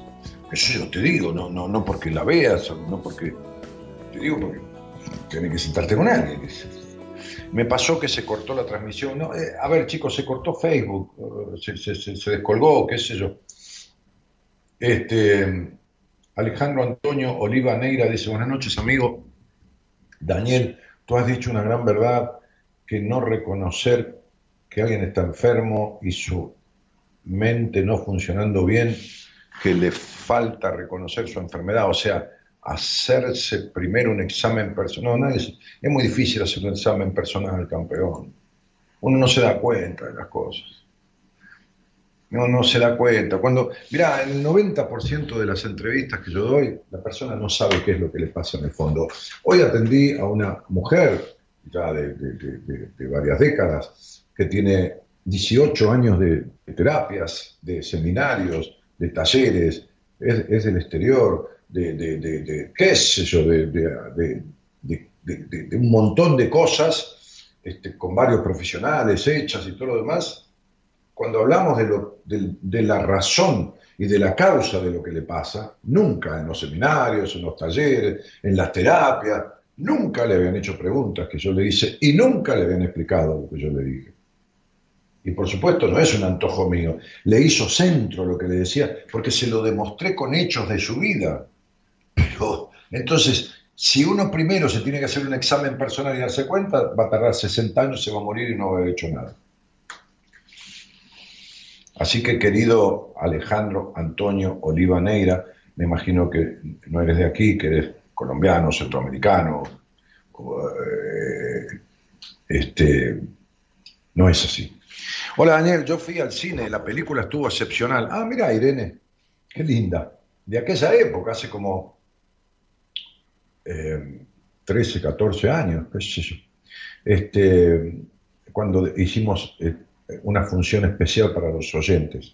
Estaba repleto, ¿y cómo te aplaudió el público? Yo te seguí muchos años, me iba a Congreso a sacar la entrada en la librería. Ah, sí, porque las entradas para el cine en aquel momento estaban en una librería este, ay, no me acuerdo el nombre, eh, Fray Mocho. Fray Mocho es una librería que se dedica mucho a, textos eh, y obras teatrales y bueno, todo ese tipo de libros. Este, bueno, muy bien, Irene, muchísimas gracias por, recordar todo eso. Hola Dani, tanto tiempo, dice Fiamma, Fiamma Alexandro, ¿sos Fiamma quien fue paciente mía? Ah, no, no, estoy mirando la foto que se amplió un poquito. No, pues justamente hace como un mes hablé con una chica que fue paciente mía que se llama Fiamma. Y por suerte está muy. Por suerte no, por el trabajo que hizo, la tarea y el proceso que hicimos en su terapia está muy bien. Este, bueno, Fiamma Alexandro, este, bienvenida nuevamente. Buenas noches, mi vida, dice Jessie. Gisela Repchansky dice buenas noches, Dani. Eh, Graciela Ramallo que también saluda, Anabela Velázquez que aplaude, Claudia Luna dice, Dani, gracias por guiarme. Ah, Claudita es una riojana profesional de, las ciencias económicas, o sea, contadora. Este, me quedan por hacer unos pequeños ajustes y sé que estarás esperando ahí del otro lado. Un placer que seas parte de mi vida, mi gran maestro. Este, sí, valora lo que lograste, Claudia, porque tuviste tendencia en un momento a negártelo, a negar lo que ibas logrando de avances, de transformaciones, de desaparición o, llegar a la mínima expresión de esa melancolía que te tenía invadida. Este, eh, gratificate por todo eso, porque, porque lo lograste en, en tres meses de trabajo, en tres meses de terapia. Y vos sabés que estabas absolutamente mal cuando llegaste de todos los ámbitos mal. Entonces, esos retoques que te faltan con una terapeuta de, mujer, que, yo creo que, te va a venir bien para hacer un cierre de todo esto, este, son, son algunos retoques. Pero lo, lo, lo, lo estructural es lo que transformamos y transformaste a través del laburo que hicimos. Eh, muchas gracias, dice Gaby Gómez. Es tal cual. Traté de buscar ayuda, pero quedó a medias. No, la que dejas a medias las cosas sos vos, mi amor. Como muchas cosas que me entusiasman. Ah, sí, sí, yo ya sé por qué te pasa eso, por supuesto. Sí, sí, desde ya. Este, eh, no, lo no lo vas a arreglar, ¿eh? O sea, esto si no te sentás de verdad con alguien, Gaby Gómez, no, no hay manera, ¿eh? O sea, no es que yo te condene, es que ya ves que tu tendencia es dejar, es necesitar el, fracaso, el, mal resultado, la traición, el, traicionarte a vos misma. Ana María González Giglio dice, se entrecorta la transmisión. ¿Se entrecorta? No, chicos, están con problemas. Eh, a todos se le entrecorta. Gerardo, ¿vos estás escuchando en previa? En previa, en el aire. ¿Estás, hola Gerardo, ¿estás ahí? ¿Estás escuchando el aire? Está todo bien. Sí, chicos, es un problema de la señal de ustedes.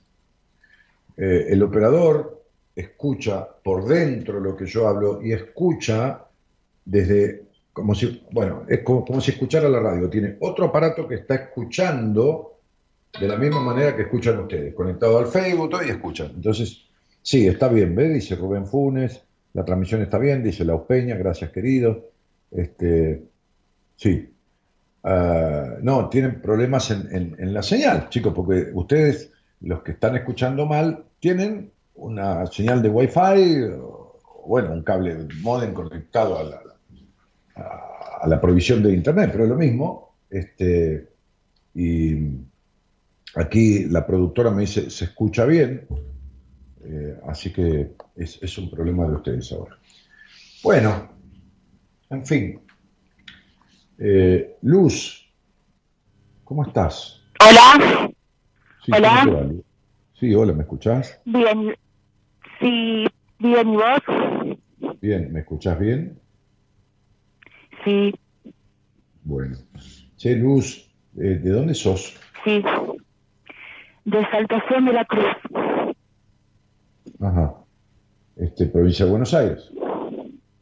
Provincia de Buenos Aires. Mm. ¿Y, con quién vivís? Con mi nena ahora. ¿Por qué ahora? ¿Estabas en pareja? No, eh, vivía con mi mamá. Ah, te fuiste de la casa de tu mamá. No, ella nos dejó en este plano. ¿Qué quiere decir que nos dejó en este plano? Decime lo más simple. Falleció hace casi dos meses. Bueno, se murió. Sí. Sí, porque, porque las personas tienen muchas formas de dibujar la muerte para no asumirla del todo. Y no es que lo hagan a propósito, es que no se dan cuenta. Entonces nos dejó en este plano, ¿viste? Es como que me manda por ahí dando vueltas. Si yo estoy en pareja con vos y te dejo, hay posibilidades de que vuelva. Sí. Nos dejó en este plano, pues, eh, dice, este, no, mi papá se fue hace cinco años.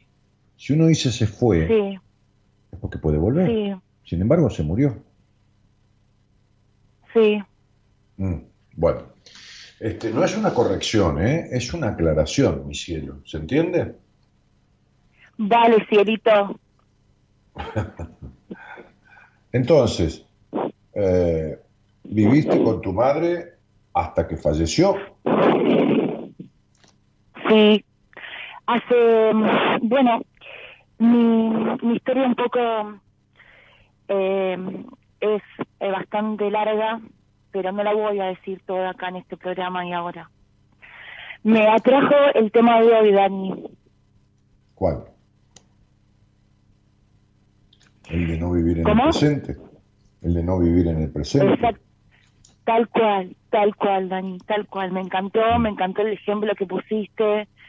Esa película es formidable y, eso me encantó. Y quería transmitirte un poco de la paz que siento ahora, después de tantos años, ¿no? De, de construirla y de construirme y tratar de que no, no se me vuelen los pájaros, como quien dice. Eh, Luz, ¿vos naciste en 1971? Sí, el 24 de febrero. ¿Cuántos años tiene tu hija? Seis. ¿Cuánto tiempo viviste con tu madre? Eh, viví con mi mamá desde mis 12, 13 años. ¿Entendés que fuiste la, la pareja de tu mamá, no? Sí. O sea, vos no, tu madre mamá. no se murió, vos enviudaste. Además de que tu madre se, enviu- se murió, vos, en- vos enviudaste. Me siento, me siento libre, Dani. Festejemos el divorcio. O la Eh. viudez, no sé. No, no, no te sientas tan libre porque tenés aspectos de tu madre que quedaron en vos y que son bastante jodidos. Pero Daniel, estoy tratando de pasar el duelo lo más tranquila posible y lo más que pueda sin Che, que Luz, nada ¿qué me tiene que afecte, ver? porque ¿Qué tiene soy que ver el duelo? Sí, sí, eh, eh, y el duelo es porque somos de carne. ¿Por qué te, por qué te dispersás? Porque la ¿Cómo? dispersión es un problema en tu vida, todavía sigue siéndolo. Yo estoy hablando de otra cosa. A ver, focalicemos, Luz. ¿Qué te trae acá? Sí. Porque fíjate que Bueno, me que trae lo el que- tema de que trae es la apertura que dice que o vivís en el pasado o en el futuro y no estás en el presente. Entonces yo te pregunto una cosa y vos me contestás, eh, qué sé yo, que estás viviendo el duelo. A ver, contame qué te, qué te trae a la charla. ¿Por qué no puedo conquistar parejas? Y bueno, viste que, que estás viviendo el duelo, que no tiene que ver, porque sos casi la copia de tu mamá. Y pero por cuando uno supuesto, sí, viene a esta obvio, vida- viví muchos años con ella. Viví muchos uno- años con cuando ella. uno- Cuando uno viene a esta vida, viene a no ser copia de nadie, viene a ser un original. Entonces sos tan estructurada como ella, sos tan desconfiada de los hombres como ella, con el padre que tuviste, imagínate, como para no desconfiar de los hombres. Sos tan controladora como ella, sos tan prejuiciosa como ella, sos, sos tan pre- eh, este, melancólica como ella, eh, y sos tan intolerante, porque cre- creciste en la intolerancia. Creciste en un hogar que no te dejó ser. Y entonces vos no te dejas ser o tratás de que los demás sean como vos querés que sean. Entonces te pasan cosas insólitas todo el tiempo. Los tipos no, no, no se mueren, desaparecen.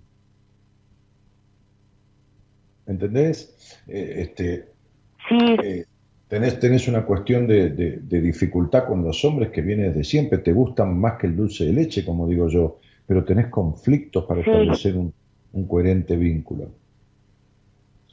Desconfías, por un lado que- haces lo necesario o, o de más para que te quieran, y por otro lado les desconfías.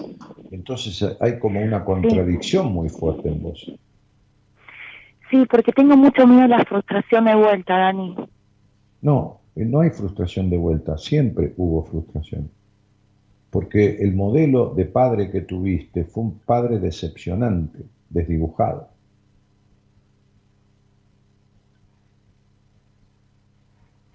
Sí, lo sé, Dani. Por eso te estoy llamando.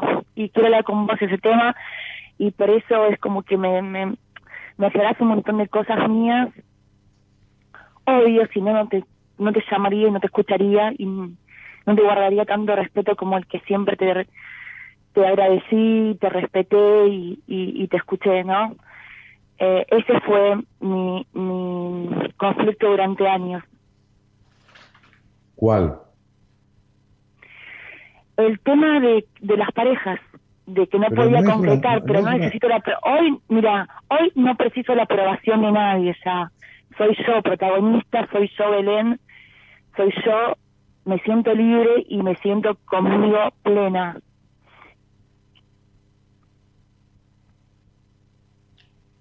Está bien, me alegro mucho. Hasta que estás en pareja. ¿Cómo? Ahí se desdi- Hasta que estás en pareja, ahí se desdibuja todo esto que decís que tenés y que lograste. Y pero claro, por eso si, si yo, si Entonces hoy si no me es así. presenta alguien, Entonces no es así. Entonces no es que estoy plena, que yo no necesito la aprobación de nadie, que no nada. No es así. No, no, no, ha- no hay virtud en encontrar paz cuando no hay tormenta. La virtud es encontrar paz en el medio de la tormenta. tal Y cuando cual, hay una seguro. tormenta emocional, cuando hay un vínculo que aparece, cuando hay todo esto, vos te descajetás, ¿entendés lo que pasa? Sí. A vos, a vos ahí te asoma la desconfianza, a vos ahí, bueno, un montón de cosas que no, que no están sanadas. Sí. Entonces, este, este, esto es como decir, ay, mira, yo, yo, tomo agua mineral y arroz todos los días, me alimento a eso. Entonces estoy muy bien del cuerpo, de esto, lo otro. Pero si te comes un huevo, o sea, no, no, ahí me explota el hígado. Entonces no es que no es que vos estás bárbara de tu salud, es que te privás de todo y entonces no tenés ningún síntoma, evidentemente. Entonces vos estás, oh, esto es bárbara, no necesito aprobación de nadie, no esto, no, no. Pero después vas a conocer un tipo y antes de preguntarle cómo se llama ya estás desconfiando. Entonces, entonces tenés un problema bárbaro con los vínculos. Primero tengo que confiar en mí misma, lo que siento y lo que tengo que entonces, ¿qué? Pero, eh, eh, Luz, tenés frases hechas. Recién me dijiste que estás plena, que no necesitas aprobación de nadie. Y ahora me decís Bueno, pero te estoy... No, no, no, ahora no, ahora te estoy, te estoy contestando, te estoy te estoy diciendo lo que estoy pensando, lo que estoy pensando es lo que vos Pero estás si me decís que no tenés confianza en vos misma, entonces no puedes estar plena nunca. No, no es que no tenga confianza en mí misma, Dani, pará, para un minuto, porfis. Lo que te quiero decir es que cuando yo, cuando yo se me presenta alguien de pareja, por supuesto que voy a desconfiar por toda mi historia, por supuesto. No, por supuesto. Hasta que yo... ¿Hasta que vos qué? Hasta que yo no me sienta en confianza plena de esa persona, yo no me voy a poder... No vas a tener nunca confianza plena de esa persona. No vas a tener nunca confianza ¿Por qué? plena. ¿Por qué no? ¿Por qué? ¿Por qué? Porque, si, porque si ya lo sabes. Si ya lo viviste. No, no lo lo viví, pero es tiempo pasado, Daniel. Hoy es un obsequio.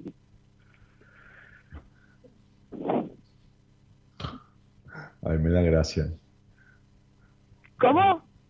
Me da gracia, pero bueno. No, de verdad te lo digo. Vos no crees en mí, lo que te estoy diciendo. Absolutamente. No creo absolutamente en vos. ¿Sabes por qué? Porque, porque, porque, empezamos a hablar que estás con, contradicciones y, porque no has hecho nada de lo que se debería hacer para arreglar todo esto que, traes desde siempre. Por supuesto, pero por supuesto que estoy haciendo, estoy con terapia hace un montón de tiempo, estoy con terapia oncológica, terapia... ¿Por qué estás con terapia oncológica? Eh, y porque, bueno, escuché una cosa, eh, se me presentó un cáncer de mama a mí. ¿De qué mama? Las dos. Eso es papá y mamá. Más comprometida, sí, más comprometida a la izquierda. ¿y ¿Dónde están resueltas las cuestiones del pasado? ¿Y dónde están resueltas las cuestiones del pasado? Los resentimientos fuertes que se transformaron prácticamente en rencores en, en, en toda esta cuestión. ¿Dónde está resuelta la mujer, la mujer, la hembra que el hogar que tuviste castró. ¿Dónde está resuelto eso? Entonces, ¿entendés? no, no te puedo creer, porque me estás construyendo un estado emocional que no existe. Sos vos la que tenés los tumores, con todo respeto. Sos vos la que... Entonces digo, no está resuelto esto, no puede haber mujer plena con esto, no, no, no, no, no está bien. Eso, es como que haces un enunciado por un lado, mi vida, y por otro lado la realidad marca una diferencia. Hoy es un día de, la de las dicotomías. Las personas que han salido al aire hoy, que son la tercera y la última, expresan cosas que no están en la realidad. La primera arrancó diciendo, hace mucho que te escucho y hacía dos días y viviendo de una mentira total, tirada en una cama, no haciendo una mierda de su vida y queriendo justificarse con que cuida al padre dos o tres días. El pibe este que hace 10 años se quiere viajar y por el mundo y no mueve el culo ni para llegar hasta la esquina. Este, y vos, que, no que estás plena, que no necesitas aprobación de nadie, que tenés todo claro, que la vida es hoy, que es un presente, y tenemos problemas en las tetas con, con, tumores o, o miomas o lo que mierda fuera, problemas de de estados emocionales, por supuesto, y estamos haciendo, ¿cuánto hace terapia? Yo, hace dos años. Bueno, decime cuántas veces, y, y por favor te pido, no te mientas, no te mientas en la respuesta. ¿Cuántas veces tocaste el tema de tu área genital sexual en la terapia? ¿Cuántas horas de las 100 horas que fuiste a terapia, una hora por semana, o 50 minutos, o, media, o no sé, vas por obra social, media hora, este, cuánto tiempo y cuántas veces tu terapeuta te preguntó profundamente detalles de, tu, de tus relaciones sexuales genitales. Lo que estamos tocando ahora.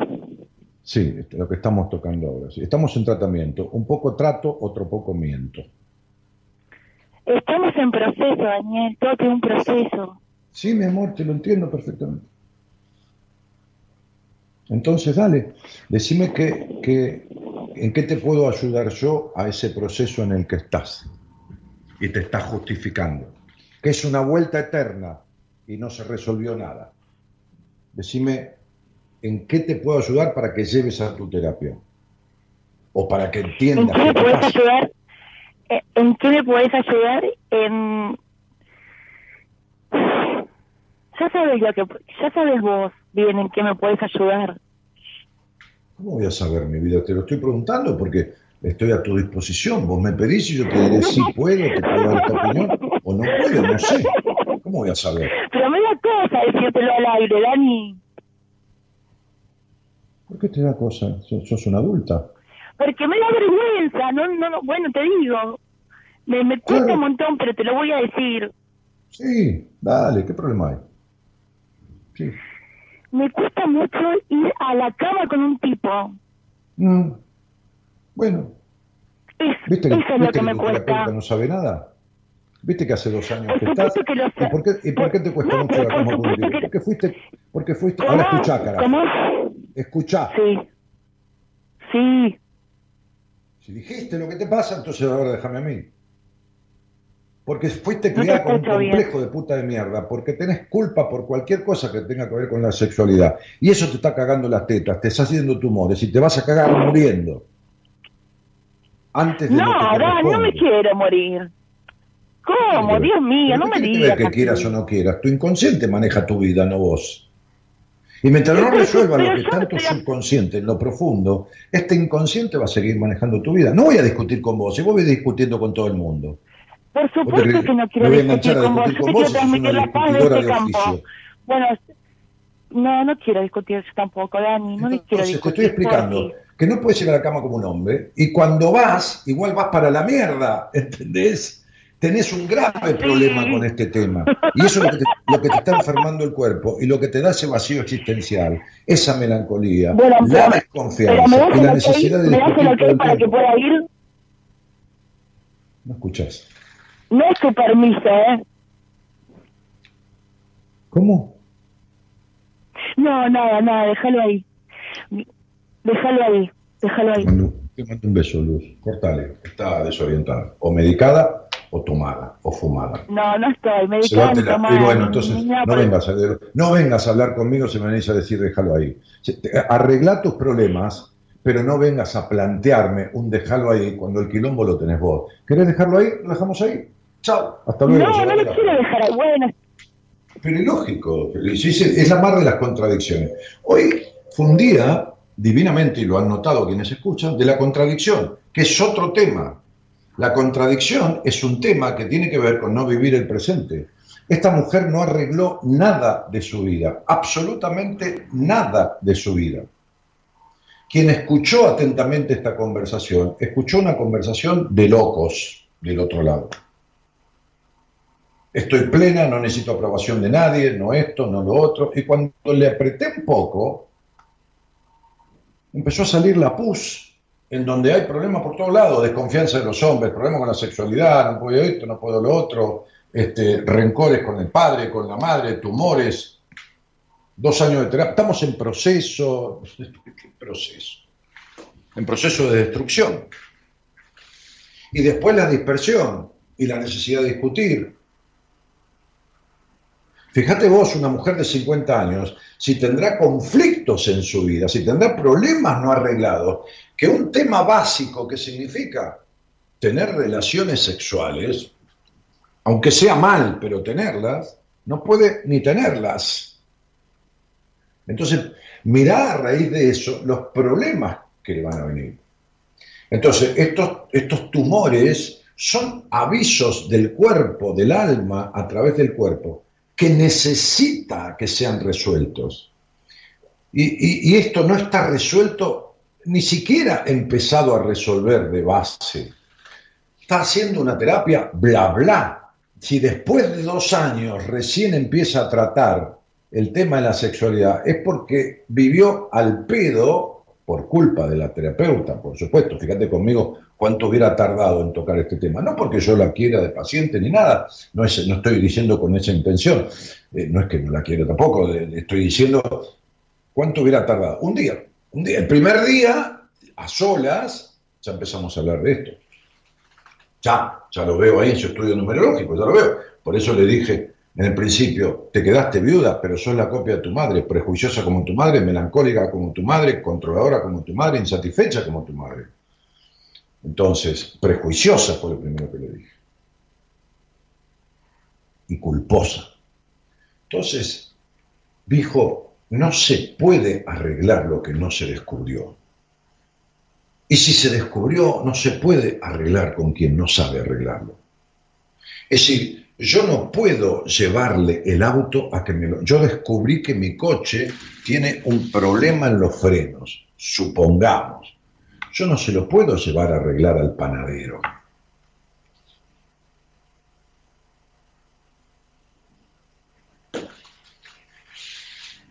Yo no puedo parar un auto de un señor que va andando con su coche y decirle, jefe, me lleva acá 15 cuadras al banco francés el tipo me va a decir, usted está loco, tómese un taxi. Es decir, yo puedo descubrir que preciso, tengo el problema de llegar al banco antes que cierre, pero no puedo que me, lleve un tipo que está parado en la esquina de un semáforo. Entonces, no, no se trata de que alguien tenga el título de terapeuta o psicoterapeuta, se trata de que sepa de qué se trata el tratar a alguien a partir de descubrir su conflicto. Si a esta mujer, que el principal conflicto de su vida, digo, el que, el que le produce el 80% de los quilombos de su vida, es justamente su represión, su culpa sexual y su castración y los resentimientos con su padre y su madre, ¿cómo van a pasar dos años si recién está empezando a tratarlo? Mentira. Es mentira tira. Entonces, este es el problema de las personas que caen en las terapias, de terapeutas que hablan al pedo esperando que pase la hora, algunos se quedan dormidos en las terapias, y el paciente sigue ahí porque lo que no quiere, porque tiene 50 años de vivir con su madre, es arreglar esto. Dice que quiere, pero no quiere. Porque como me dijo una señora de cuarenta y pico de años, hace un mes, me dijo, yo quisiera resolver todo esto que vimos en la entrevista que tomó conmigo en privado, que en una hora descubrimos todo lo que le pasaba, pero lo siento como una traición a mi madre, porque lo que vos me propones es que resuelva todo lo que mi madre impuso y puso en mí de manera contraria a lo que vos me proponés que resolvamos. Es decir, la libertad de elegir, la libertad del disfrute en diferentes áreas de la vida, la confianza en sí misma, la no dependencia emocional. Sentía como una traición a su madre el resolver la forma de vivir que su madre le instaló. Pero su madre estaba muerta hacía 15 años ya. Con su madre muerta y recontra enterrada, su madre igual le seguía gobernando su vida y le daba miedo el tratamiento conmigo porque sentía que traicionaba a su mamá si mañana tenía, por ejemplo, una sana sexualidad. Entonces una terapeuta que tiene una paciente que tiene tumores en las tetas que jamás le explicó un carajo de lo que significa. Y que después de dos años dice ella, porque le da vergüenza, que recién están empezando a tratar su aspecto sexual, es porque no sabe nada. O sea, no sabe nada de lo que hace falta. Te puede mencionar el capítulo cuarto del libro de la personalidad normal, digo cualquier cosa, de memoria si querés, pero eso en realidad sí sabe. Sí eso es conocer, perdón, no saber. Una cosa es conocer y otra cosa es saber. Una cosa es el conocimiento y otra cosa es la sabiduría. Y conocimiento tiene cualquiera que agarró un libro y estudió. Una cosa es estudiar cómo hacer un puente en la, en la, facultad de ingeniería y otra cosa es hacer el puente. Y otra cosa es conducir la obra. Por eso hay ingenieros que han hecho puente que se han venido abajo y hay tipos que han hecho el canal de Panamá. Otra que un puente. Bueno, fíjense que otro tema de estar afuera de la vida es el vivir en la contradicción. Y los tres casos que hubo hoy al aire, algunos más suaves, otros más graves, como el último, están basados en la contradicción de la vida, en decir una cosa y hacer la otra, en decir estoy plena, no necesito de nadie ni la aprobación de nadie y no podría acostarse a la cama con un tipo. Está necesitando la aprobación de su madre y su padre.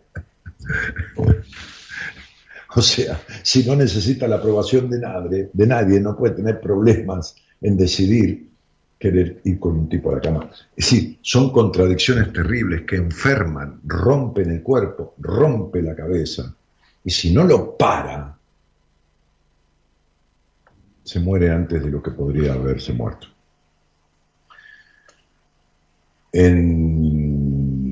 Cerrame con un tema musical esto, Gerardo.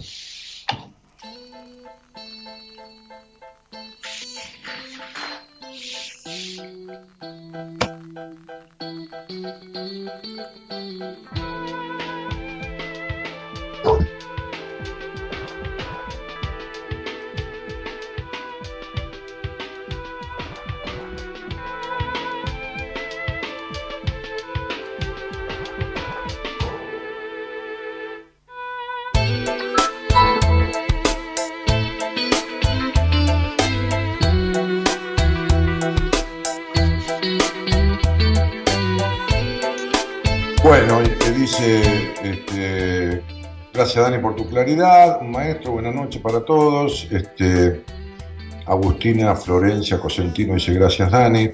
Este, eh, excelente programa como siempre Dani dice Gabriela Damiani. Y acá dice el, el Roy Martínez Barbie Ladislao. El ego no deja escuchar a su alma que a gritos pide sanar. Alejandra Arriba dice totalmente de acuerdo con ese tipo de terapeutas, o bostezan, dice, se o bostezan. Sí, ya sé, sí, por supuesto. Y lo peor que discute y no sabe admitir su problema que ella misma provocó, el cuerpo habla lo que la boca calla y se autoengaña, vive con culpa. Claro, pero bueno, es muy difícil, por eso cuando se ve rodeada, cuando uno le rodea la manzana, ¿no? como hace la policía, para que no se te escape un ladrón, entonces no, no, prefiero no hablar, dejémoslo acá, dice el otro, porque está incurriendo en, en mentira, en disfraces. Está desorientadísima esta mujer y tiene 50 años, tiene su vida, tres cuartos de la vida perdida. Entonces, bueno, de la vida individual, de la vida como persona.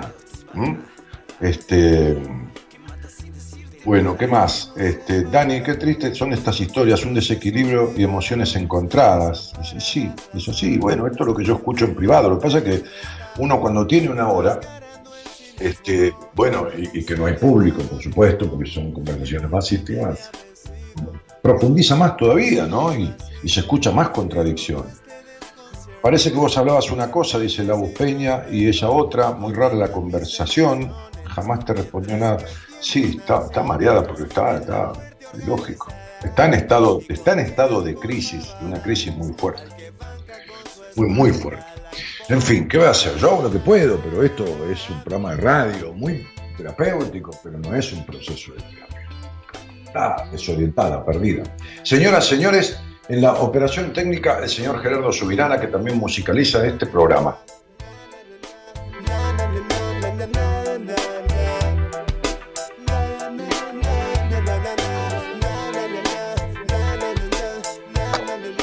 Mañana me dice la señorita, señora, toda una dama, productora del programa, este, este, que va a estar la licenciada Noemí De Vito. Noemí es docente universitaria, es licenciada en psicología, este, muy estudiada en el tema genograma y en, y en, constelaciones familiares, muy, muy sabida de esos temas.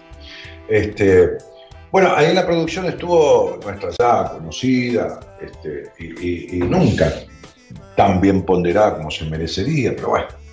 Este, Norita Ponte, ¿eh? Norita Ponte que es la, gemela de Eloísa Son dos hermanas gemelas idénticas, idénticas, idénticas. En fin, mi nombre es Daniel Jorge Martínez, el programa Buenas Compañías que gira alrededor de, la frecuencia radial, este, hoy en redes sociales también, este, desde hace 28 años y un mes y pico. Eh, les saludo, les agradezco la compañía este, y bueno, frase eh, repetida pero, pero no menos sentida que siempre. Muchas gracias y buenas noches por estar.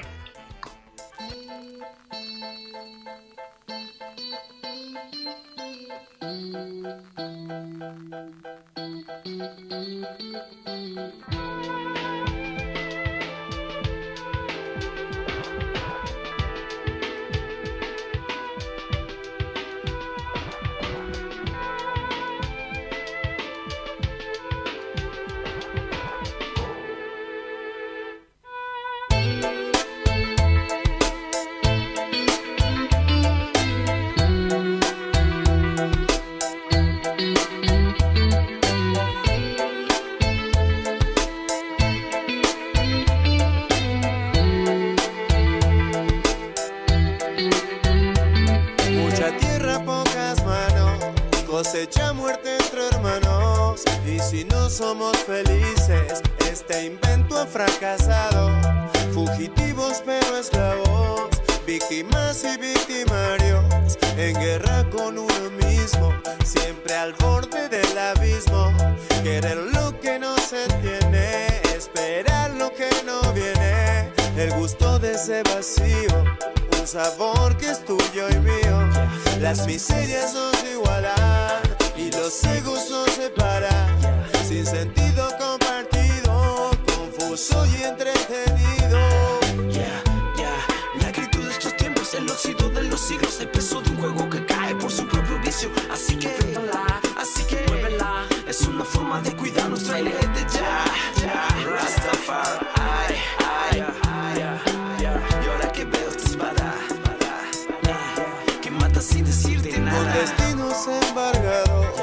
por sus dioses olvidados, desamparadas las almas, entre el lampa y el Estado, enmascarando el cinismo con un sutil terrorismo, el multimedia vencido con su consumo masivo, en todo este desconcierto, todo en venta y sin prospecto, condenan mis elecciones otras que tienen acciones en la muerte organizada y condenan por pavadas al que banca con su espalda la hipótesis.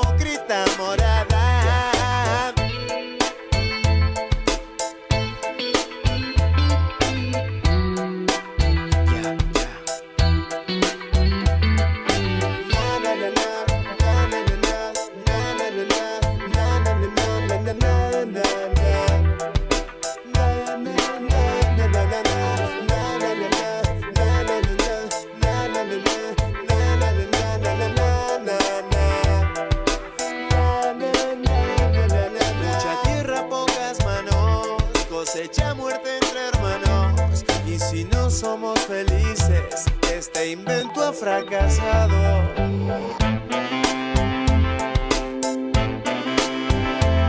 what I ya.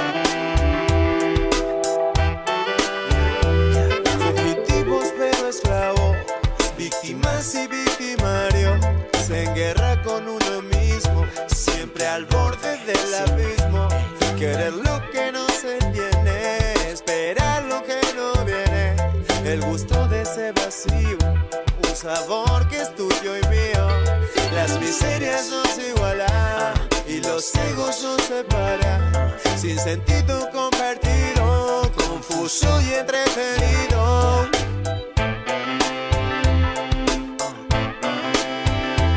Es lo que siento.